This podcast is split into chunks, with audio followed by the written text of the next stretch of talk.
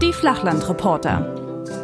Ja, und da schmiegen sich vertraute Stimmen in euer Ohr und äh, diese Stimmen gehören zwei Lokaljournalisten, die sich hier auf diesem Kanal, wenn auch etwas unregelmäßig, aber trotzdem hin und wieder mal austauschen und die eine Stimme kommt aus dem hohen Norden und gehört dem guten, lieben Tom. Hallo Tom.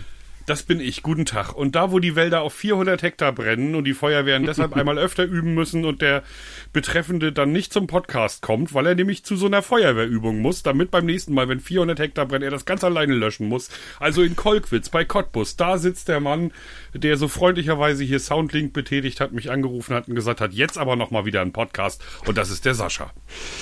Moin. Moin. Ja. Liebe Hörenden.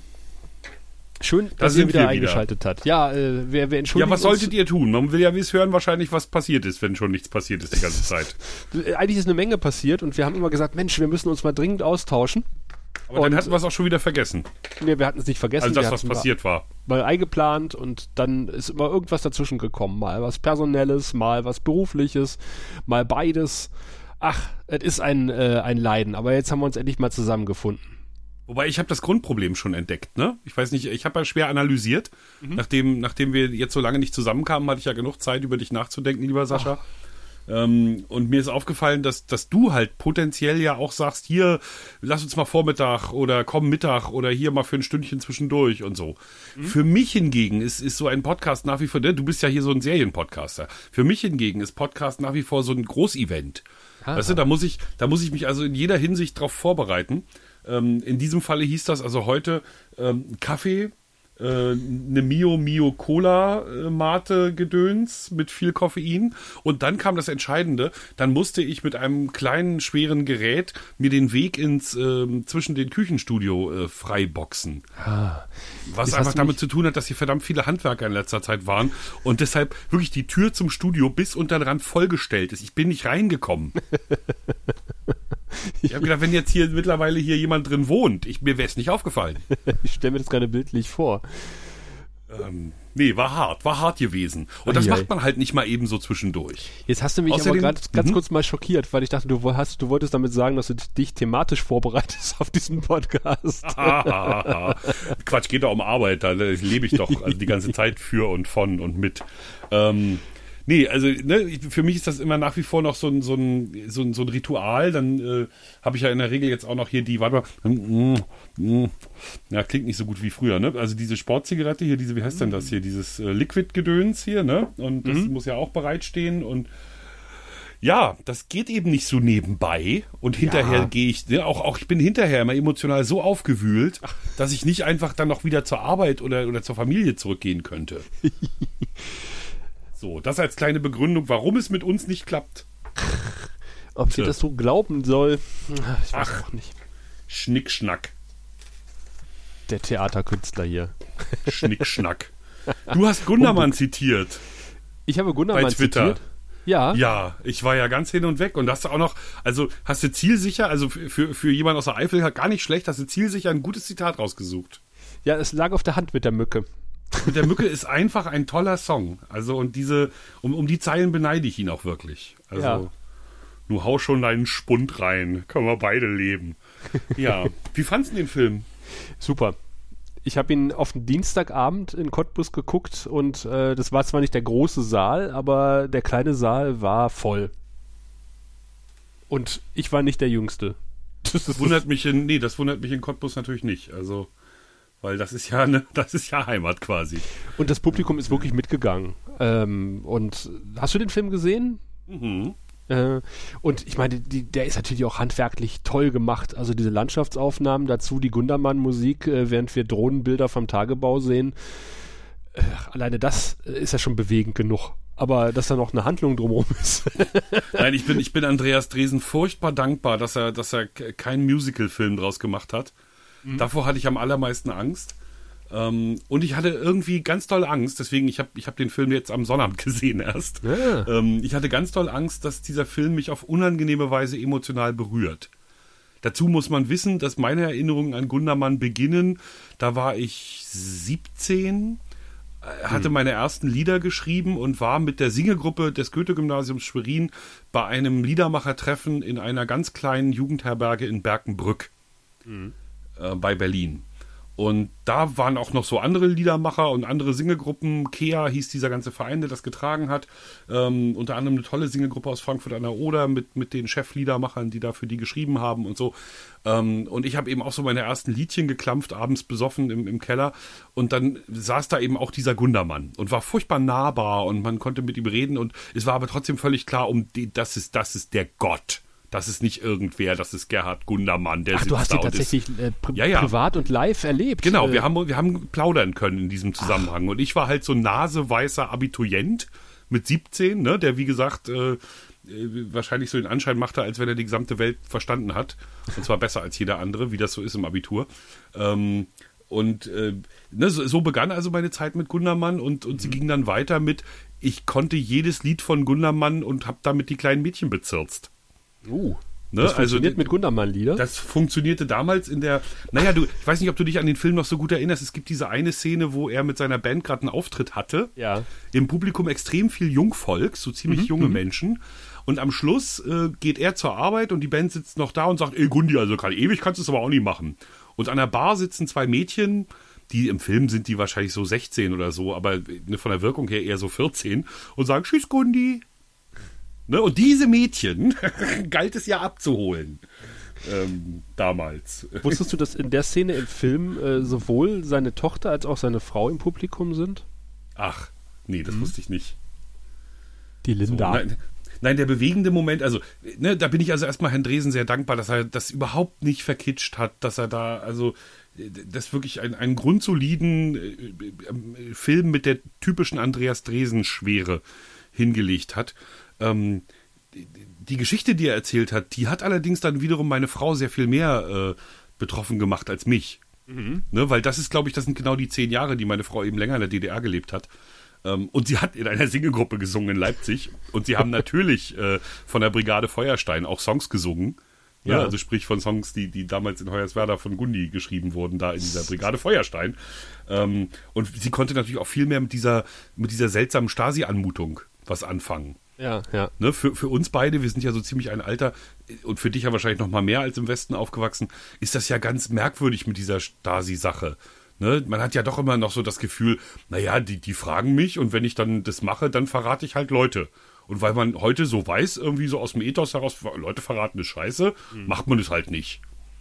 Ne, und dann da jetzt so eine zerrissene Person äh, gespiegelt zu bekommen, so einer, der, der, ne, der Kommunismus gut findet mhm. und der auch eigentlich sagt, hier, wir, das ist ja okay, wenn wir das Land treu wärmen, wie er es in seinem Song ähm, singt. Ne? Ich habe dieses Land in jedem Winter treu gewärmt. Ähm, dass das auch in Ordnung findet, aber eben die, die Bigotterie scheiße findet und das Ja sagen mhm. und das Abnicken und so. Ne? Und dann kriegt jemand plötzlich so zwei Stapel Akten vorgeknallt und liest, dass er ein kleiner blöder Verpetzer war. Ja. Oh, ja. heftig. Ne, und das, das war natürlich, das hat meine Frau deutlich mehr angerührt. Ähm, für mich war allerdings ein ganz emotionaler Moment Gundis Papa. Oh ja. Gundis Papa kommt rein in die Kneipe da, ne? Ach so, da, ich dachte, ich, wo er stirbt. Ja, na, das im Moment, da mach ich gleich weiter. Ähm, ne, kommt rein in diese Kneipe und ich denke so, ey, der Andreas Dresen, der sucht sich aber auch immer die gleichen, die gleichen alten Männer, so Figuren. Hm. Weil nämlich der Mann, der da reinkam, aussah wie Horst Rehberg. Hotter. Hotter ist ein alter Freund von mir, der im Frühling gestorben ist. Aha. Und dann sehe ich ihn auf dem Bett liegen und denke, oh, das ist Hotter. Hotter hat auch hier ähm, mitgespielt, hier dieser, dieser Film von, mit, dem, mit dem alten Liebespaar ähm, okay, nee. von Dresen. Ähm, wie heißt der? Nicht, nicht Wolke, Wolke 9, heißt der so? Sagt mir jetzt gar nichts. Halbe Treppe? Nee. Nee, nee, nee, aber Dresden hat noch einen Film gemacht von alten Menschen, die sich lieben. Und der war deshalb was Besonderes, weil die eben auch Sex haben, die alten Menschen. Ach so, nee. Und da ist Ahnung. Horst Rehberg, Schauspieler, der Betrogene. Ne? Also ah, er hat da eine ja. relativ große Rolle bei Dresden. Und ich habe gedacht, ja Gott, ne, der, jetzt ist der Hotter tot und jetzt sucht sich der Dresen einen Mann, der genauso aussieht. Nee, denkst du, der Film ist einfach schon so lange gedreht, Ach, dass da Hotter okay. noch mitspielt. Das ist ja krass. Und im Abspann habe ich es dann gelesen, ne, in, in Erinnerung an Hotter, Horst Rehberg. Oh, da hüpfte mir aber nochmal das Herz runter, ey. Oh ja, das, das glaube ich ja. gerne. So, das war ziemlich irre. Das ist ja krass. Also, ich habe ja auch den Abspann sehr aufmerksam gelesen, weil ja die Gefahr immer sehr groß ist, dass da Leute mitgewirkt haben, die man kennt. Ja, in der Lausitz, klar.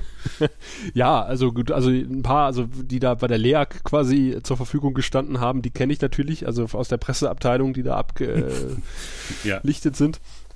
Aber äh, man kennt ja auch ein paar so aus der Medienbranche, die halt auch beim Film irgendwie gelandet sind. Und äh, guckt dann immer so, ob da der dritte Beleuchter von rechts vielleicht der ehemalige Kommilitone ist mhm. aus Mittweida, der genug hat von Tierärztin Dr. Mertins und äh, und Soko Leipzig. Mal einen richtigen Film machen wollte. Ja, mal was Richtiges machen wollte.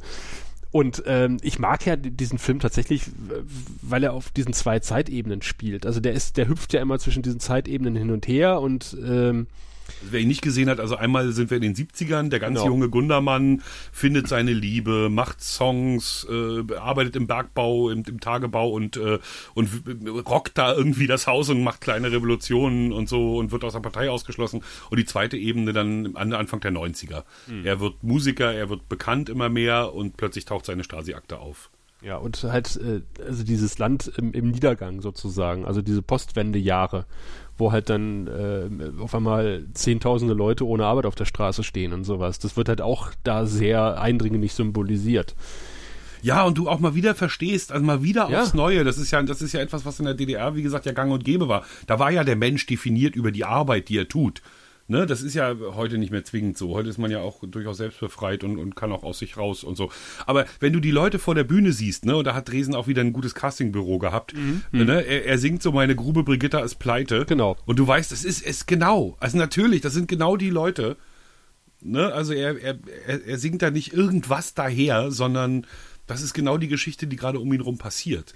Da und werden da Tausende von dem abgeschnitten, was ja. sie, was sie für sich selber etwas wert gemacht hat, nämlich die Arbeit. Und äh, ich, wenn, wenn, wenn, wenn dieser Film halt irgendwie auch dazu beiträgt, halt irgendwie das, das Verständnis für, für manche Befindlichkeiten im Osten zu wecken, äh, dann ist das eine große Leistung. Finde ich. Also, ähm, und kann natürlich auch eine, ein guter Werbeeffekt für die Lausitz einfach sein, dieser Gundermann-Film. Aber ich wage es auch andererseits wieder zu bezweifeln, denn ich habe natürlich dann äh, auch mal gefragt, so bei Twitter, äh, den, den Martin Rützler und den Kohlpott und sowas, also tief im Westen sozusagen, wo ja quasi das gleiche momentan ansteht, also wo die letzte Zeche dicht gemacht hat äh, vor ein paar Wochen oder paar, vor ein paar Tagen, glaube ich sogar erst. Sag ich, sag mal, das muss doch jetzt eigentlich genau irgendwie eure Stoßrichtung sein, euch irgendwie treffen auf, auf einer gewissen emotionalen Ebene. Und dann, äh, was sagt ihr denn eigentlich zu diesem Film? Kennt ihr den überhaupt? Und dann haben sie gesagt, nee, also äh, mit Gundermann haben wir irgendwie nichts am Hut. Ähm, und wir wissen noch nicht mal, dass dieser Film läuft. Und da dachte ich so, naja, das ist natürlich ein bisschen schade. Weil das ist wahrscheinlich auch so ein bisschen die Intention von Herrn Dresen gewesen, halt irgendwie so ein bisschen Ost-West-Verständnis damit äh, zu erwirken. Naja, also wenn, wenn ich das richtig gelesen habe, dann hatte er diesen Film schon ganz, ganz, ganz ja, lange ja, vor. Genau. Ne? Und das Problem war aber immer, dass es niemandem begreiflich zu machen war, warum man diese Geschichte erzählen sollte. ne? den, den, den Geldgebern war das, den Geldgebern war das wohl irgendwie nicht begreiflich zu machen. Ja. Und und ich glaube, das ist auch der Grund, warum er ihn jetzt machen konnte.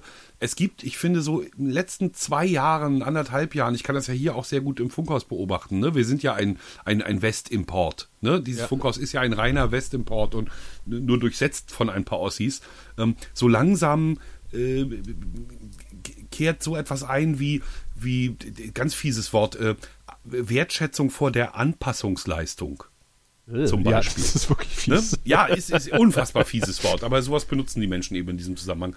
Ähm, also auf einmal, ähm, das geht jetzt gar nicht darum, ob, ob, ob jetzt deswegen die Ossis rechtsradikal sind, ob, ne, also das können wir alles mal ausblenden. So, es geht einfach nur darum zu akzeptieren, dass da 16 Millionen Leute ähm, aus einer ganz anderen Realität in eine neue geschmissen wurden, hm? sich in der irgendwie zurechtgefunden haben und fortan wirklich jetzt 20 Jahre und mehr damit gelebt haben, dass ihre, dass sie nicht wichtig waren. Mhm. Dass egal, was sie gesagt haben, immer wieder der Unrechtsstaat um die Ecke kam oder ja, aber das war auch eine Diktatur. Weißt du, also, dass es einfach ja, ja. niemanden gab, der einfach mal akzeptiert hat, wenn du dir das, wenn du das Herz ausgeschüttet hast.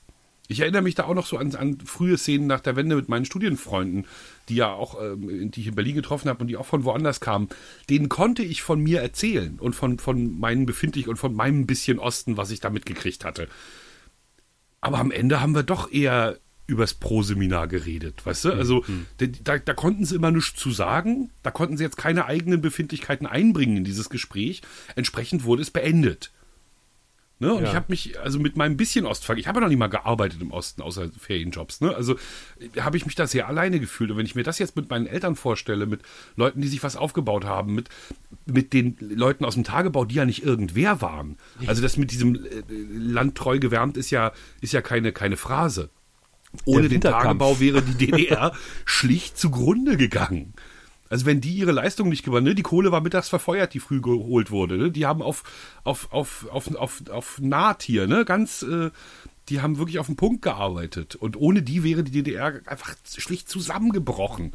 Ja. Ne? Und wenn diese Leute plötzlich nicht mehr gebraucht werden, wie furchtbar muss das sein? Und auch danach, ne? keiner mehr ihnen zuhören will. Ja, und das Also- ist halt, ich finde, diese Stimmung transportiert dieser Film halt auch sehr gut. Und äh, ich finde ja auch, das wird viel zu wenig wahrgenommen. Halt, äh, dass, dass man den Leuten halt äh, über Nacht quasi fast alles genommen hat, was sie selber ausgemacht hat. Und äh, von einer ABM-Maßnahme in die nächste geschickt wurden. Und äh, das macht natürlich was mit den Leuten. Also, Ja. Und vom Stolz des Arbeiters war nichts mehr übrig. Ja. Ne, zu DDR-Zeiten war eben der Arbeiter, also ein Arbeiter zu sein, das war etwas, worauf du stolz sein konntest. Ne? Und dann kam plötzlich eine Gesellschaft, in der du stolz sein konntest, ein Autohändler zu sein, weil du jede Menge Kohle gemacht hast. Ein Immobilienmakler zu sein, weil du drei Häuser besitzt. Weißt du? Und so. Das waren plötzlich die Dinge, auf die man stolz sein sollte. Oh, die haben es geschafft. Guck mal, die machen jetzt hier in Immobilien und so. Ne? Und du als Arbeiter warst du noch der Depp. Furchtbar. Also. Und das war ganz lustig, weil, weil, weil meine Frau fand das etwas befremdlich, die ja nun äh, Mitte der 80er geboren wurde und natürlich sehr wenig DDR noch aktiv mitbekommen hat. Aber gesagt hat, also die konnte mit diesem 70er-Jahre-Teil wenig anfangen, aber hat gesagt, hier klar, Anfang, Anfang der 90er, da bin ich bewusst groß geworden und äh, das ist, das ist so perfekt getroffen, sagt sie. Also die, die, klar, diese Wohnungseinrichtung, genau so sah das bei uns äh, aus früher. Irgendwie, äh, die, die Wohnblöcke. die Szenenbildner waren umwerfend, die haben irre Bilder gebaut, ja. Hammer. Das Einzige, was mir ein bisschen äh, negativ aufgefallen sind, sind die Perfusoren im Krankenhaus. Nämlich als Gundis Vater stirbt. Und die schienen mir etwas zu modern zu sein. Aber für Anfang der 90er. Aber das ist jetzt wirklich Korinthenkackerei. Aber da ich ja Zivi im Krankenhaus war, ist mir das Ah, natürlich hast du sofort. da einen speziellen Einblick. ja. Nee, die Szenenbildner haben. Und, und dann diese, dieser Kniff, dieser, dieser dramaturgische Kniff mit dieser Drecksobstschale. Ja. Hammer. Wo, mein, wo meine Frau wiederum erzählte, das stimmt. Also Mhm. auch meine Frau hat ja durchaus Erfahrungen mit, mit IMs gemacht und so, ne? Und, und kann also aus, also auch diese, diese Perspektive beleuchten. Und sie sagte, ja, das waren aber eben keine Obstschalen damals, sondern es war die Whisky-Karaffe mit den Whiskygläsern. Und Okay. jeder Stasi-Mann, der das bei jemand anders gesehen hat, wusste, ah, der war auch dabei. Ah. Ne, also größte Geheimhaltung, ne? Ja, ja, ja. Super Geheimdienst, aber sie haben nur ein Anerkennungsgeschenk, nämlich die Whisky-Karaffe mit den Gläsern, sodass immer klar ist, wer so ein Ding hat, gehört dazu. Muss ich mal drauf achten, wenn ich nochmal irgendwo zu Besuch bin. Halte ich Ausschau nach der Whisky-Karaffe. Mit Gläsern. Böhmen, Aber- äh, Böhmener Kristall hier. Aus Schönborn, Elbe Elster. Bleikristallwerk. Auch pleite. Auch pleite. Ach. Tja. Nee, aber dass ich dich, ne, dich alten Ostrock-Hasser, jetzt ist Gundi auch kein Ostrock, muss man auch sagen, Ja. ähm, dich alten Ostrock-Hasser nochmal dazu kriege, über Gundermann zu schwärmen, das äh, gibt mir eine gewisse innere Befriedigung. Ich, ich warte immer noch auf die CD, die mir zum Geburtstag versprochen wurde. Also nicht von dir, aber äh, von, von einer anderen lieben Person. Ja, das Gesamtwerk von Gundermann habe ich natürlich. Ähm, Ja. Ähm, also wenn du da mal Bedarf hast, dann ähm, sollten wir unbedingt Buschfunk mal anfunken und denen mal ein paar, no also das, da müssen wir aber ein paar Lücken in deinem CD-Regal schließen. Also ich habe ja- Witzigerweise, mhm, ja. nee, du erst. Hm? Ich habe ja dann tatsächlich, also nachdem ich den Film gesehen habe, ähm, auch, oder ich, vielleicht sogar davor, ich weiß es gar nicht, irgendwie YouTube leer gehört, so was an Gundermann dort war. Und ähm, es gibt, gibt wirklich wenig Lieder, bis gar kein Lied, wo ich sage, äh, ich, ich, ich, ich finde er klingt, er klingt auch nicht wie so ein typischer Ostsänger äh, und, und, und, und Rocker. Rocker ist ja nur gut, vielleicht rockt er auch ein bisschen, aber äh, ja, aber er kommt seine, eben aus der Singelgruppenecke, das merkt man ja, eindeutig. Ich finde ne? seine also, Texte toll, ich finde seine Musik toll, ähm, ich, ich finde ich find das Sounddesign schön, was er da irgendwie an den Tag legt. Er klingt einfach komplett anders. Und ich bin ja, weil ich immer gesagt habe, ja, diese ganze Ostmusik, mit der kann ich nichts anfangen. Ich bin ja eigentlich ein großer Freund von Singer, Songwriter und auch ähm, ich bin ja auch, ich kann dir ja auch alle Zara Leander Lieder singen und alle Alexander Lieder, mhm. Alexandra Lieder, weil ich da auch großer mhm. Alexandra Fan bin. Also dieses melancholische liegt mir auch äh, sehr am Herzen und äh, vielleicht stößt da Gundermann in das gleiche Horn rein. Das mag sein. Es ist eine Grundmelancholie in allem. Ja. Ja. Das ist richtig. Und es war natürlich auch so, dass äh, als er dann wirklich gestorben war mit 43, verdammt. Ja, das musste ich auch. Ich, hab ich, hm. Bin ich drüber, habe ich geschafft. 44, ich habe noch ein Jahr. Ähm, ne, als er dann wirklich mit 43 gestorben war, hat man natürlich auch viele Songs anders gehört. Was ja im Film überhaupt keine Rolle spielte, ist, dass er ja mit Silly noch relativ viel gemacht hat. Ja, stimmt. Mit, mit Tamara Danz, die ja schon in 1989 wusste, dass sie Krebs hat. Ne, also mit sozusagen auch, auch mit ihr und für sie und miteinander haben die ja sozusagen Endst Endzeitlieder gesungen. Aber ich glaube nie, dass Gundermann das auf sich bezogen hat und sich gedacht hat, ach ja, dann gehe ich mal auch hier. So. Aber, aber soll ich dir was sagen, lieber Tom? Ähm, ich war letzte Woche auf einem Gundermann-Liederabend in Cottbus. Ach, wer ja. war's? Wer hat's verbrochen? Äh, ein Sänger aus Dresden äh, hat dort Lieder gesungen von Gundermann. Er konnte sehr gut Gitarre spielen. Na, dann kann er ja schon mal Gundermann nicht so gut singen. Gundermann war ja nun kein Virtuose auf der Gitarre. Nein, ich fand, er hat die Lieder gut auf der Gitarre interpretiert. Sein Gesang hat dir also nicht so gut gefallen. Ja. ja. Ich hatte übrigens kam, noch kam, so ein. Kam ja. wirklich absolut überhaupt nicht ran. Also der hat, äh, teilweise hat sich die Stimme überschlagen, der mm. war immer sehr heiser, also hatte eine heiserne Grundstimme. Ja, wegen des Proletengedöns, ja, so heiser, und heiser sein mit, mit einem sehr sächsischen Dialekt, weil er aus Dresden kam. Und äh, aber trotzdem, das, das Publikum ist, ist trotzdem voll abgegangen und, und hat dann auch die Lieder alle mitgesungen, also gegen, gegen Ende des Abends, als der Pegel etwas höher war, und man sich die Stimme schön gesungen hat. Äh, oder die haben gedacht, äh, wir grölen jetzt einfach mal, wir singen, wir si nicht grölen, das möchte ich zurücknehmen. Wir singen jetzt einfach mal so laut, dass wir den Sänger nicht mehr hören. Ja. Nein, ich hatte witzigerweise gestern noch, noch so eine Begegnung der dritten Art. Und zwar habe ich in Berlin Anfang des Studiums Jens kennengelernt. Mhm. Ähm, Jens ist im Speckgürtel von Hamburg aufgewachsen, ähm, Akademiker, Umfeld, ähm, ein ganz toller Typ, der schon immer wahnsinnig darauf stand, Mixtapes zu produzieren. Mhm. Ne, der also wirklich so ein, der, der also das war, was ich nie so besonders gut war, nämlich so ein, so ein richtiger Fan Ne, der, der kannte sich aus, hatte Towns van Zandt hat er mir nahegebracht. Bob Dylan war sein Gott oder ist es wahrscheinlich heute noch. Ähm, Lou Reed hat er mir nahegebracht. Also ganz viele große Typen der, der Rockmusik hat, hat er in mein Leben gezerrt. Mhm. Fanny van Dannen gehört auch dazu, ja. witzigerweise. Ähm, und mit, mit Jens äh, habe hab ich regelmäßig Mixtapes getauscht. Jetzt ist Jens ausgerechnet gestern in meinem SMS-Postfach aufgetaucht. Ich habe nämlich Ach. seinen Doktorvater äh, interviewt und ja. habe ihm danach geschrieben, hier, du, hier, die müssen dir die Ohren geklingelt haben, ne? Ich habe gerade deinen Doktorvater interviewt, wir haben kurz über dich geredet und so, ne? Und dann schreibt er, ja, Thomas, ich wollte dich auch schon anschreiben, ich habe nämlich den Gundermann-Film gesehen und habe danach das Mixtape gehört, das du mir gemacht hast mit Gundermann. Ach. Gedacht, Geil. Verdammte Axt. Ich habe also Mitte der 90er habe ich also meinem Studienfreund aus dem Westen ein Mixtape mit Gundermann gemacht. Und das kramt er jetzt 2018 nach dem Gundermann-Film raus und erinnert sich an mich und an Gundermann. Ist das nicht schön? Das ist super. Alte Männer reden vom Krieg. Gott sei Dank ist auch heutzutage was passiert. Äh, warte mal, aber wir, wir, wir, können bei Gundermann bleiben. Wir sind ja eigentlich kein Filmpodcast, aber ich finde, den, den, äh, die Zeit sollte man sich nehmen. Aber das, ich war ja auch durchaus in meinem beruflichen Umfeld mit Gundermann konfrontiert. Jetzt nicht persönlich. Äh, also ich, ich, kannte ihn tatsächlich vorher auch schon. Ich, aber halt nicht, nicht en Detail und nicht in dieser Tiefe, wie, wie, wie ich ihn jetzt quasi kennengelernt habe im Umfeld des Filmes. Ähm, ich wusste aber halt immer, dass das einfach eine Symbolfigur für die Lausezeit auch ist. Und ähm, als dieser Film nun gestartet ist, war ich nun gerade in meiner Planungswoche. Das heißt, ich habe Fernsehteams disponiert und äh, die kommende Woche geplant. Also was machen wir denn da Schönes im Fernsehen? Und das war genau äh, die Premierenwoche von Gundermann. Und das Fernsehen hatte aber schon eine Premiere gemacht in Potsdam mit Andreas Dresen und äh, der Potsdamer Hot Volley.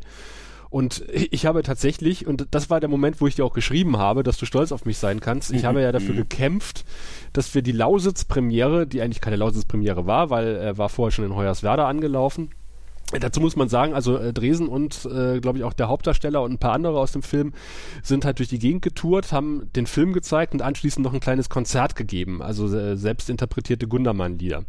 Und äh, das haben sie in Berlin gemacht, das haben sie in Potsdam gemacht und natürlich auch in der Lausitz, nämlich in Hoyerswerda und in ähm, Senftenberg im, im Amphitheater am Stadthafen.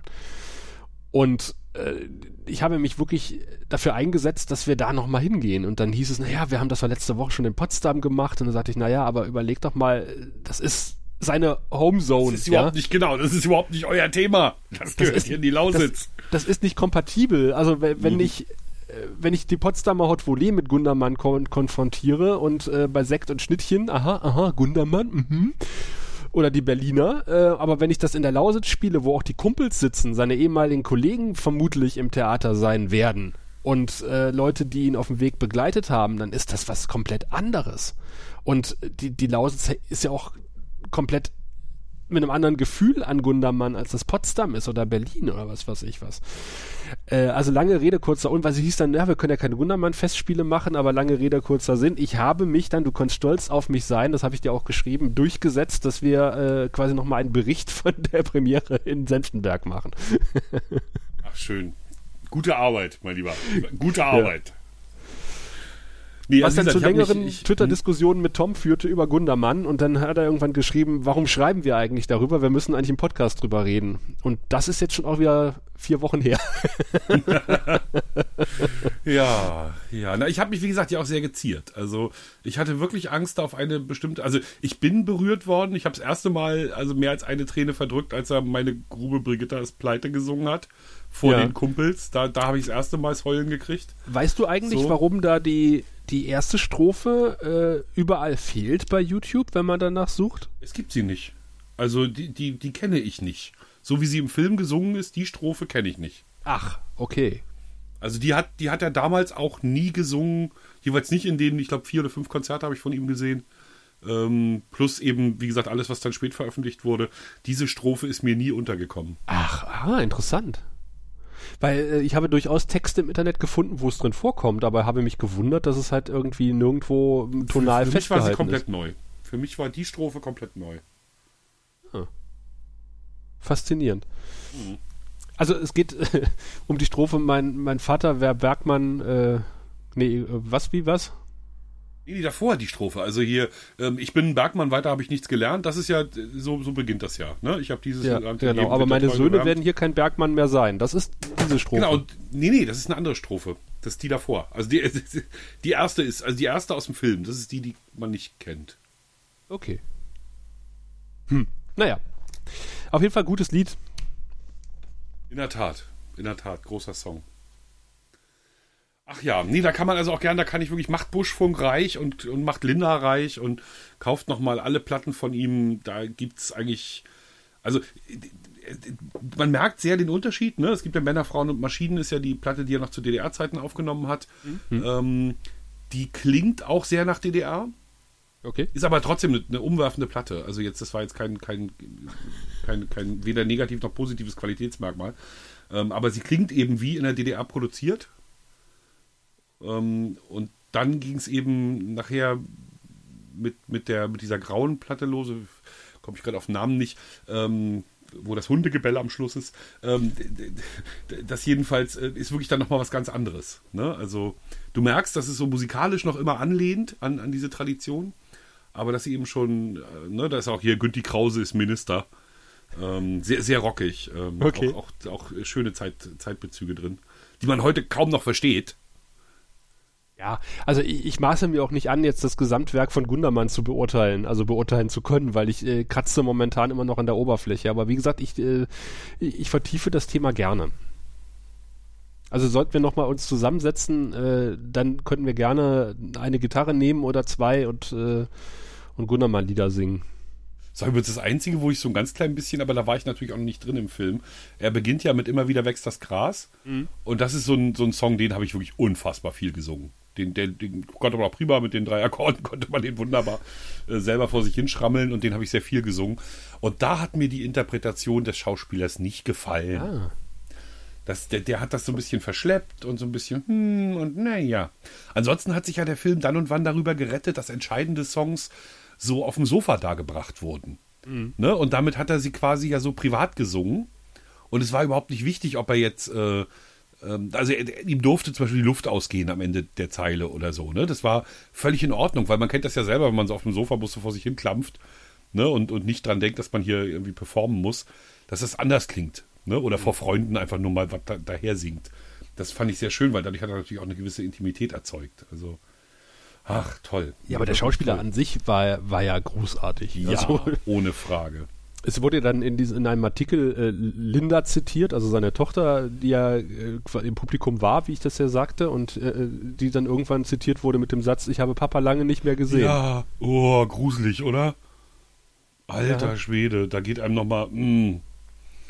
ja, ja, das, mhm, ja, ja. Stimmt. Wahnsinn. Ah. Ja, im, im Norden gibt es keinen Gundermann, aber bestimmt irgendwelche Themen, die du bearbeitet hast, oder? ähm, ja, ich kann ja mal von hinten anfangen, nämlich mit gestern Abend. Gestern Abend bin ich als Groupie aufgetreten. Oh. Ähm, und zwar kam ein Kollege zu mir und sagte, hier, hier, du machst doch hier jetzt hier demnächst hier Forum Erster Weltkrieg hier, ne? Machst du doch hier so eine Dreiviertelstunden-Sendung. Ähm, da kommt, da kommt hier so ein Professor kommt hier. Da kommt, da kommt so ein Professor. Okay. Und dann kommt, ne, gucke ich, und da kommt nicht irgendein Herfried Münkler. Weiß nicht, ob er dir ein Begriff ist. nee, sagt mir jetzt nicht davon. Herfried Münkler. Münkler, also ich bin zur Humboldt-Uni gekommen, lernte, wie gesagt, Jens kennen. Jens studierte Politikwissenschaften und ähm, studierte eben sehr eng bei Herfried Münkler, ähm, der schon damals eine echt große Nummer war.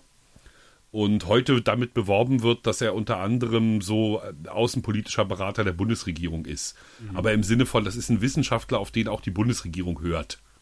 So sinngemäß. Und der hat jetzt just damit als Politikwissenschaftler, nicht als Historiker, ähm, ein, ein neues, äh, so als sollte man unbedingt gelesen haben, Werk zum Ersten Weltkrieg vorgelegt. Okay. Wo er zum Beispiel so, also ne, es wird ja immer davon geredet, dieser unvermeidlich. Ne? Der, der Schuss auf den und dann danach war, da kam das ins Rollen und das Hegemonialstreben und es musste ja und so. Und er sagt so als Politikwissenschaftler, nee, Nee, also es war schon eine Verkettung verschiedener Zufälle. Verlorenes Vertrauen hier und bla und hat also auf sehr schlüssige Weise ähm, klargemacht, dass da wirklich verdammt viel zusammenkommen musste, damit das passiert. Unter anderem sagte er, bereits 1914 und, und in den Jahren vorher war Europa wirtschaftlich so eng verflochten, dass Okay. es äh, wirtschaftlich überhaupt keinen Sinn gemacht hat, so einen Riesenkrieg vom Zaune zu brechen, auf Kriegswirtschaft umzustellen. Ne, das hat überhaupt keinen äh, wirtschaftspolitischen Sinn gehabt. Ne, das wäre wär Quatsch. Also erst in den 70er Jahren hat Europa wieder diese Dimension der, der, der, der Verflechtung erreicht. Ne, das war eine seiner Thesen. Oder ähm, seine Schlussthese, ich habe ganz viele Vorträge von ihm, die mich dann gehört, bevor ich ihn interviewt habe. Ähm, das ganze Internet ist voll, kann man sich gut mal angucken, Herfried Münkler. Ähm, einfach mal bei YouTube suchen. Ähm, und, und seine Schlussthese ist halt, also, oder die dritte Frage, die er sich stellt, die zweite habe ich jetzt gerade vergessen, die dritte Frage, die er sich stellt, ist, warum haben die so lange durchgehalten? Ne, die, also die haben doch da in diesen, diesen scheiß Schützengräben, was wir immer so als erstes Weltkriegbild vor Augen haben. Ne? Die sitzen in den Schützengräben und es ist alles furchtbar und Remark und ist im Westen nichts, alles furchtbar und trotzdem kämpfen die bis 1918 weiter. Wa warum? Seine These, es gab einen entscheidenden Moment, Moment wo die äh, Offiziere äh, gelernt hatten, mit der Situation umzugehen. Es wurde nämlich eine, eine, eine Taktik verändert. Die Deutschen saßen nämlich zu einem bestimmten Zeitpunkt nicht mehr nur in den Schützengräben, sondern haben so eine variable Verteidigung aufgebaut. Okay. Ne, wo, wo die auf so einer Fläche von 10 Kilometern wahnsinnig viel rumgerannt sind, wodurch sie dann schwerer zu treffen waren, um es mal ganz einfach zu formulieren. Ne, also sprich, die Franzosen haben ihre Artillerie verdoppelt, und theoretisch hätte es ja bedeuten müssen, jetzt gehen doppelt so viele Granaten auf die Schützengräben nieder. Nein, da die die Fläche vergrößert haben, ihre Angriffsfläche, ne, also ne, wir sind jetzt einfach auf 100 Quadratkilometer unterwegs und nicht mehr nur auf 5 oder so, ne, war das Ja. dann wieder Quatsch. Und da hatten die Soldaten eben so einen Moment von, ähm, wir haben was gelernt, ne, wir, wir, wir können das, wir, wir haben eine Chance. Ja. Ne? Und das hat sie äh, durchhalten lassen. Und dann beendet Münkler immer seine Vorträge mit, naja, also es zeigt, dass es nicht nur darauf ankommt, etwas gelernt zu haben, sondern auch das Richtige zu lernen.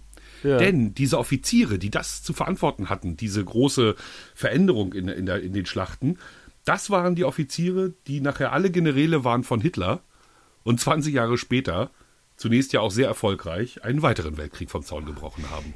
Ich habe demnächst äh, bei Vrindt, bei Holger Klein, äh, eine, mit Matthias von Hellfeld eine interessante Ausgabe gehört. Da geht es um Fritz Haber. Das ist der Erfinder des Kunstdüngers. Ähm, und gleichzeitig ist mit dieser Entwicklung des Kunstdüngers, der natürlich auch äh, den, den Welthunger, den damaligen Welthunger äh, ein bisschen gelindert hat, äh, aber auch gleichzeitig die Erfindung des Giftgases ermöglicht hat. Das mhm. heißt, ähm, da wurde auch äh, sehr lange zwischen den beiden äh, drüber philosophiert, dass halt die, die Möglichkeit, Leute aus der Ferne zu töten, erstmals im Ersten Weltkrieg sehr realistisch geworden ist. Also du bist halt nicht mehr mit dem Bajonett aufeinander los und hast dich gegenseitig abgestochen, sondern du konntest halt mit dem Maschinengewehr oder mit irgendwelchen Gasgranaten äh, einfach mal, du hast es abgeschossen und hast es nicht gesehen. Ach, du musst dir im Fernsehen mal die Geschütze angucken, mit denen die geballert haben. Das ja. war ja, das, also es war eben der erste industriell geführte Krieg. Ne? Also da haben die, wie du, wie du sagst, die haben sich nicht mehr angeguckt sondern die haben geballert wie die Wahnsinnigen. Und das macht ne? das vielleicht auch alles ein bisschen erträglicher, ne? Und man muss auch bedenken, äh, waren das die, die Franzosen, die, die alle zwei Wochen die Besatzung der Schützengräben ausgetauscht haben, dass irgendwie jeder Franzose mehr oder weniger in diesem Ersten Weltkrieg war, oder waren es die Engländer? Ich weiß es gar nicht. Äh, die haben da schon, schon relativ rotiert in den Schützengräben, weil ich glaube, länger als zwei Wochen hätte es auch nicht ausgehalten. Ja, also nee, das, das, das, muss schon, das muss schon völlig irre gewesen sein. Und dann auch wieder eine Sache, die, die sich herrlich aufs Heute beziehen lässt. Ähm, Münkler stellt die These auf, dass es ähm, nach, glaube ich, den, den ersten großen Schlachten, also Ende 14, eigentlich den Moment gegeben hätte, wo man, wie er es so schön formuliert, zurückkehren hätte können zum Status quo ante. Ne? Also hier, ne? Okay, jetzt haben wir uns gehauen, äh, merken, funktioniert nicht so super, lass mal aufhören, äh, wir, wir, ne? wir gucken mal, wie wir sauber aus der Nummer rauskommen. Mhm. Den, den Moment hätte es gegeben. Das war Problem war aber, ja. Naja, diese, diese vielen, ja, die Soldatenstreiks, die es gegeben hat. Äh, und zwar auf russischer Seite ganz heftig, auf französischer ganz heftig, auf britischer wohl nicht ganz so doll, auf deutscher so gut wie gar nicht. Ähm, ne, diese sollte, also man hätte zurückkehren können, aber zu diesem Zeitpunkt hatte man ideologisch bereits in der Propaganda so dermaßen aufgerüstet, jeder Gefallene war ein Held, ein, ein heiliger Held.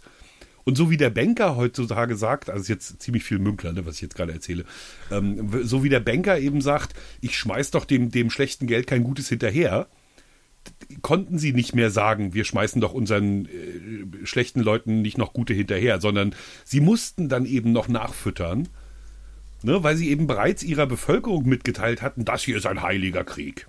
Ja. An, an der Stelle möchte ich auf Quark in Deep Space Nine verweisen, der einer Vulkanierin erklärt, warum, äh, warum Frieden manchmal die logischste Lösung ist, die wirtschaftlichste. Und zwar wie? Er sagt, man muss immer äh, quasi die Kosten-Nutzen-Rechnung machen.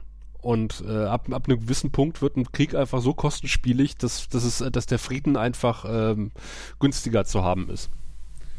Tja, und auf die Idee sind sie eben sehr spät gekommen. Grob gesagt. Äh, also wie kann ich, kann ich, also das ist wirklich auch wirklich was, was man mal so nebenbei laufen lassen kann. Ähm, der Münkler hat einmal vom, vom Bundestag ähm, ganz lange geredet und dann gibt es ähm, Telekolleg vom SWR. Gibt es mhm. ihn mit seinem Vortrag in 45 Minuten.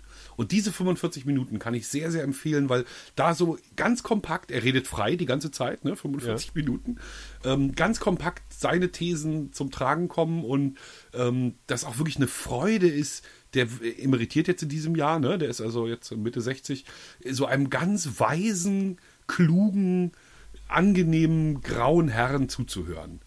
Okay. Umwerfend. Also wie gesagt, YouTube auf, Herfried Münkler eingeben, Telekolleg vom SWR gucken und glücklich sein. So machen wir es. Wir wurden auch glücklich gemacht, Tom. Ich weiß gar nicht, kriegst, kriegst du die E-Mails, die, die, die wir bekommen an die Studio-Flachlandreporter? Das kommt Wie? drauf an. Also die eine, von der du erzählt hast, von Frau Paulik, die habe ich auch bekommen. Ach, sehr gut. Ähm, Wir kennen uns ja vom Geocachen von früher. Ja, genau, das hat sie auch geschrieben. Mhm. Ihr habt irgendwie zusammen im Schlosspark äh, in ja, Heidelberg. Das war schön gewesen. mhm. Und ich habe sie ja gefragt, also das äh, muss ich ja übrigens äh, laut äh, DSGVO neuerdings, äh, also wenn, wenn hier Mails kommen, immer fragen, ob wir sie vorlegen, lesen dürfen. Kommentare sind ja alles kein Problem, weil die sind ja, Ja. eh öffentlich. Aber sie hat auch kein Problem damit gehabt, dass wir das vorlesen. Wir hatten ja in der letzten Sendung ein kleines Fass aufgemacht, es ist schon lange her, ähm, wo es darum ging, ob man Sitzungen, öffentliche Sitzungen übertragen darf oder nicht. Nee, ob man da ein Urheberrecht Recht dran erwirbt. Darum Genau, ging's. ob Es man- ging um die genau. Stadt Schwerin, argumentiert, sie hat das Urheberrecht an den Stadtvertretersitzungen, die öffentlich übertragen werden.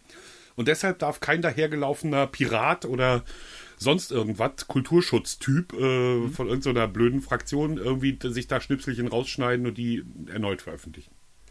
Genau, da haben wir einen Kommentar vom Matthias bekommen auf der, auf der Seite. Könnt ihr euch gerne mal durchlesen. Und wir haben, wie gesagt, eine Mail von Jana bekommen, die wir durchaus auch äh, vorlesen dürfen. Und ähm, das würde ich jetzt mal ganz kurz machen. Ja, wenn du, Sie wenn du, zufällig hast du sie zur Hand. ich habe sie zufälligerweise Wie zur Hand. praktisch. Wären wir beide vorbereitet, könnten wir uns abwechseln. So müsst ihr mit meiner nicht ganz so sonoren Stimme Vorlieb nehmen. Also sie schreibt Voraussetzung, äh, dass dafür, dass etwas über das Urheberrecht geschützt ist, ist die schöpferische Höhe eines Werkes. Da geht es also nicht darum, ist das ein schönes Bild oder nicht, aber einfach, ob man tatsächlich einen Mehrwert geschaffen hat, indem man dieses Werk dort produziert und dann gilt auch nur dieses Urheberrecht. Und äh, wenn dieses Urheberrecht gilt, dann kommt die nächste Frage, wer ist denn eigentlich der Urheber? Und da zitiert sie Abschnitt 3 des Urheberrechtsgesetzes. Äh, da sagt nämlich Paragraph 7, der Urheber ist der Schöpfer eines Werkes. Ähm, das muss immer eine natürliche Person sein, keine Institution oder ähnliches. Aus meiner Sicht, also aus Janas Sicht, kann die Stadt also nicht Urheber sein. Der Urheber ist hier die Person, die hinter der Kamera stand oder diese aufgestellt und angeschaltet hat. Ob das Gericht die Klage der Stadt abweisen kann, weil sie nicht der Urheber ist, sein kann, das bleibt abzuwarten. Nach Paragraph 29 ist das Urheberrecht nicht übertragbar. Das habe ich ja auch gesagt. Man kann das Urheberrecht ja. nicht abgeben.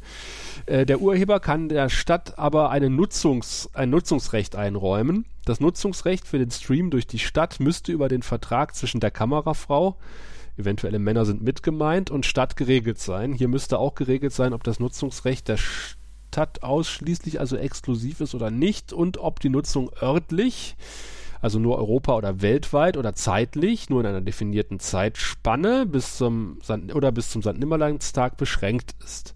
Um zu entscheiden, ob es rechtlich zulässig ist, die Ausschnitte bei Facebook zu veröffentlichen, müsste man auch in die AGBs von Facebook gucken. Das stimmt. Ja, klar. Es kann nämlich sein, dass mit der Veröffentlichung Facebook umfangreiche Nutzungsrechte für Werbung und weiteres eingeräumt werden. Davon gehe ich mal stark aus. Ähm, das sage ich jetzt. Dieses kann, das sagt Jana wieder, dieses kann nur der Urheber selbst.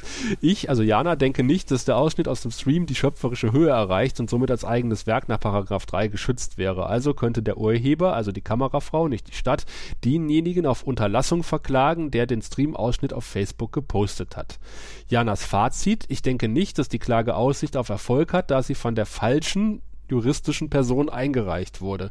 Es sei denn natürlich, der Urheber hat der Stadt die entsprechende Rechte zur juristischen Vertretung der Nutzungsrechte eingeräumt. Ja, ja und, und eine Sache, glaube ich, ist noch ein bisschen außer Acht gelassen. Also jetzt ne- nehmen wir mal an, ähm, äh, wir haben Sebastian 23 in der Stadt. Ne? Den, den, den Poetry, den Künstler hier, ne? Und, Ja. Oder nehmen wir einen, den wir alle kennen, äh, nehmen wir, ähm, Tom. Nee, einen berühmten meine ich, einen, einen, der was kann. Also ähm, Künstler meine ich, einen richtigen Künstler. Wie, wie nehmen wir denn da mal vor Schreck? Reinhard Grebe. Wir Ja, haben Reinhard Grebe in der Stadt. Und den stellen wir jetzt mal so in so einen netten Raum und filmen den einfach bei dem, was er tut. Und zwar jetzt nicht künstlerisch, sondern wir stellen einfach eine Kamera, so wie bei der Stadtvertreter. Wir stellen eine Kamera hin und ne, eins zu eins. Dann ist ja, wenn überhaupt irgendwo ein Urheberrecht liegt an den Dingen, die da passieren, doch der Künstler mit zu meinen. Also zumindest mitzudenken. Ne, der ist doch eigentlich der, der es wert macht, dass man es anguckt. Ergo, Für die schöpferische Höhe zuständig Genau, ist. sorgt. du? Genau, Mhm. also der sorgt doch eigentlich für die schöpferische Höhe. Sprich, in so einer Stadtvertretersitzung sorgen möglicherweise die Beiträge der Stadtvertreter für, für, für eine. Das ist eine steile These, ob die schöpferische Höhe. Ja, jetzt der eine für Stadtvertreter sicherlich manchmal. mehr als der andere. Also das, ne, aber, aber nehmen wir mal an, also die Performance, die da passiert, die, die ist doch eigentlich die, die am Ende, ne, oder nicht? Aber dann müsste der Stadtvorsteher klagen und nicht die Stadt. Genau, dann müsste, ja, oder, oder eben sogar der, der im Ausstellung, in diesem Fall war es ja klar, es ging ja darum, äh, Straßennamen auf Plattdeutsch zu beschildern, ne? Und da hat ja ein, ein Mann auf Plattdeutsch drauf geantwortet. Ne, das war ja, ja, sozusagen die, die genau, Grundgeschichte. Ne? Also da hat ja genau. ein Stadtvertreter hat auf Plattdeutsch eine Rede gehalten, das wiederum hat jemand anders online gestellt. Und wenn überhaupt, dann hätte man vielleicht diesen Stadtvertreter mal fragen müssen, ob er damit einverstanden ist oder nicht. Und dann ist die Stadt ja erst recht raus. Mhm. Naja, ich habe ich, ich hab's jetzt ehrlich, ich muss auch dringend mich mal kümmern. Also angeblich äh, haben diese Hungerleid, verzeiht, das ist jetzt kein, keine böse, böse, aber sie sind eben keine Fraktion, sie sind, ne, sie sind auch keine richtige Partei. Sie sind die Aktion Stadt- und Kulturschutz, so ein paar freundliche Hanseln, die sich zusammengeschlossen haben, als es nochmal darum ging, das Theater zu retten. Mhm. Ähm, so das, also sie sind im Vergleich jetzt zu den großen Parteien, sind sie die Hungerleider der Stadtvertretung. Ähm, und die haben aber wohl tatsächlich über die Piraten, meine ich, bei denen der eine irgendwie auch Mitglied ist, ähm, haben sie wohl eine Anwältin gefunden, die sie vertritt. Okay. Ne, das heißt, die könnte ernst machen. Das war zumindest meine letzte Information. Das ist aber schon wieder ein bisschen her. Ich muss jetzt mal fragen, wie der Stand der Dinge ist. Aber im Moment weiß ich es nicht. Also ich kenne das so, dass äh, am, am, am, großen Eingangstor äh, des Sitzungssaales ein Zettel hängt, äh, auf dem steht, hier werden Film- und Videoaufnahmen gemacht und ich erkläre mich bereit, äh, gefilmt zu werden und vermutlich trete ich damit auch automatisch meine Urheberrechte, meine Nutzungsrechte ab.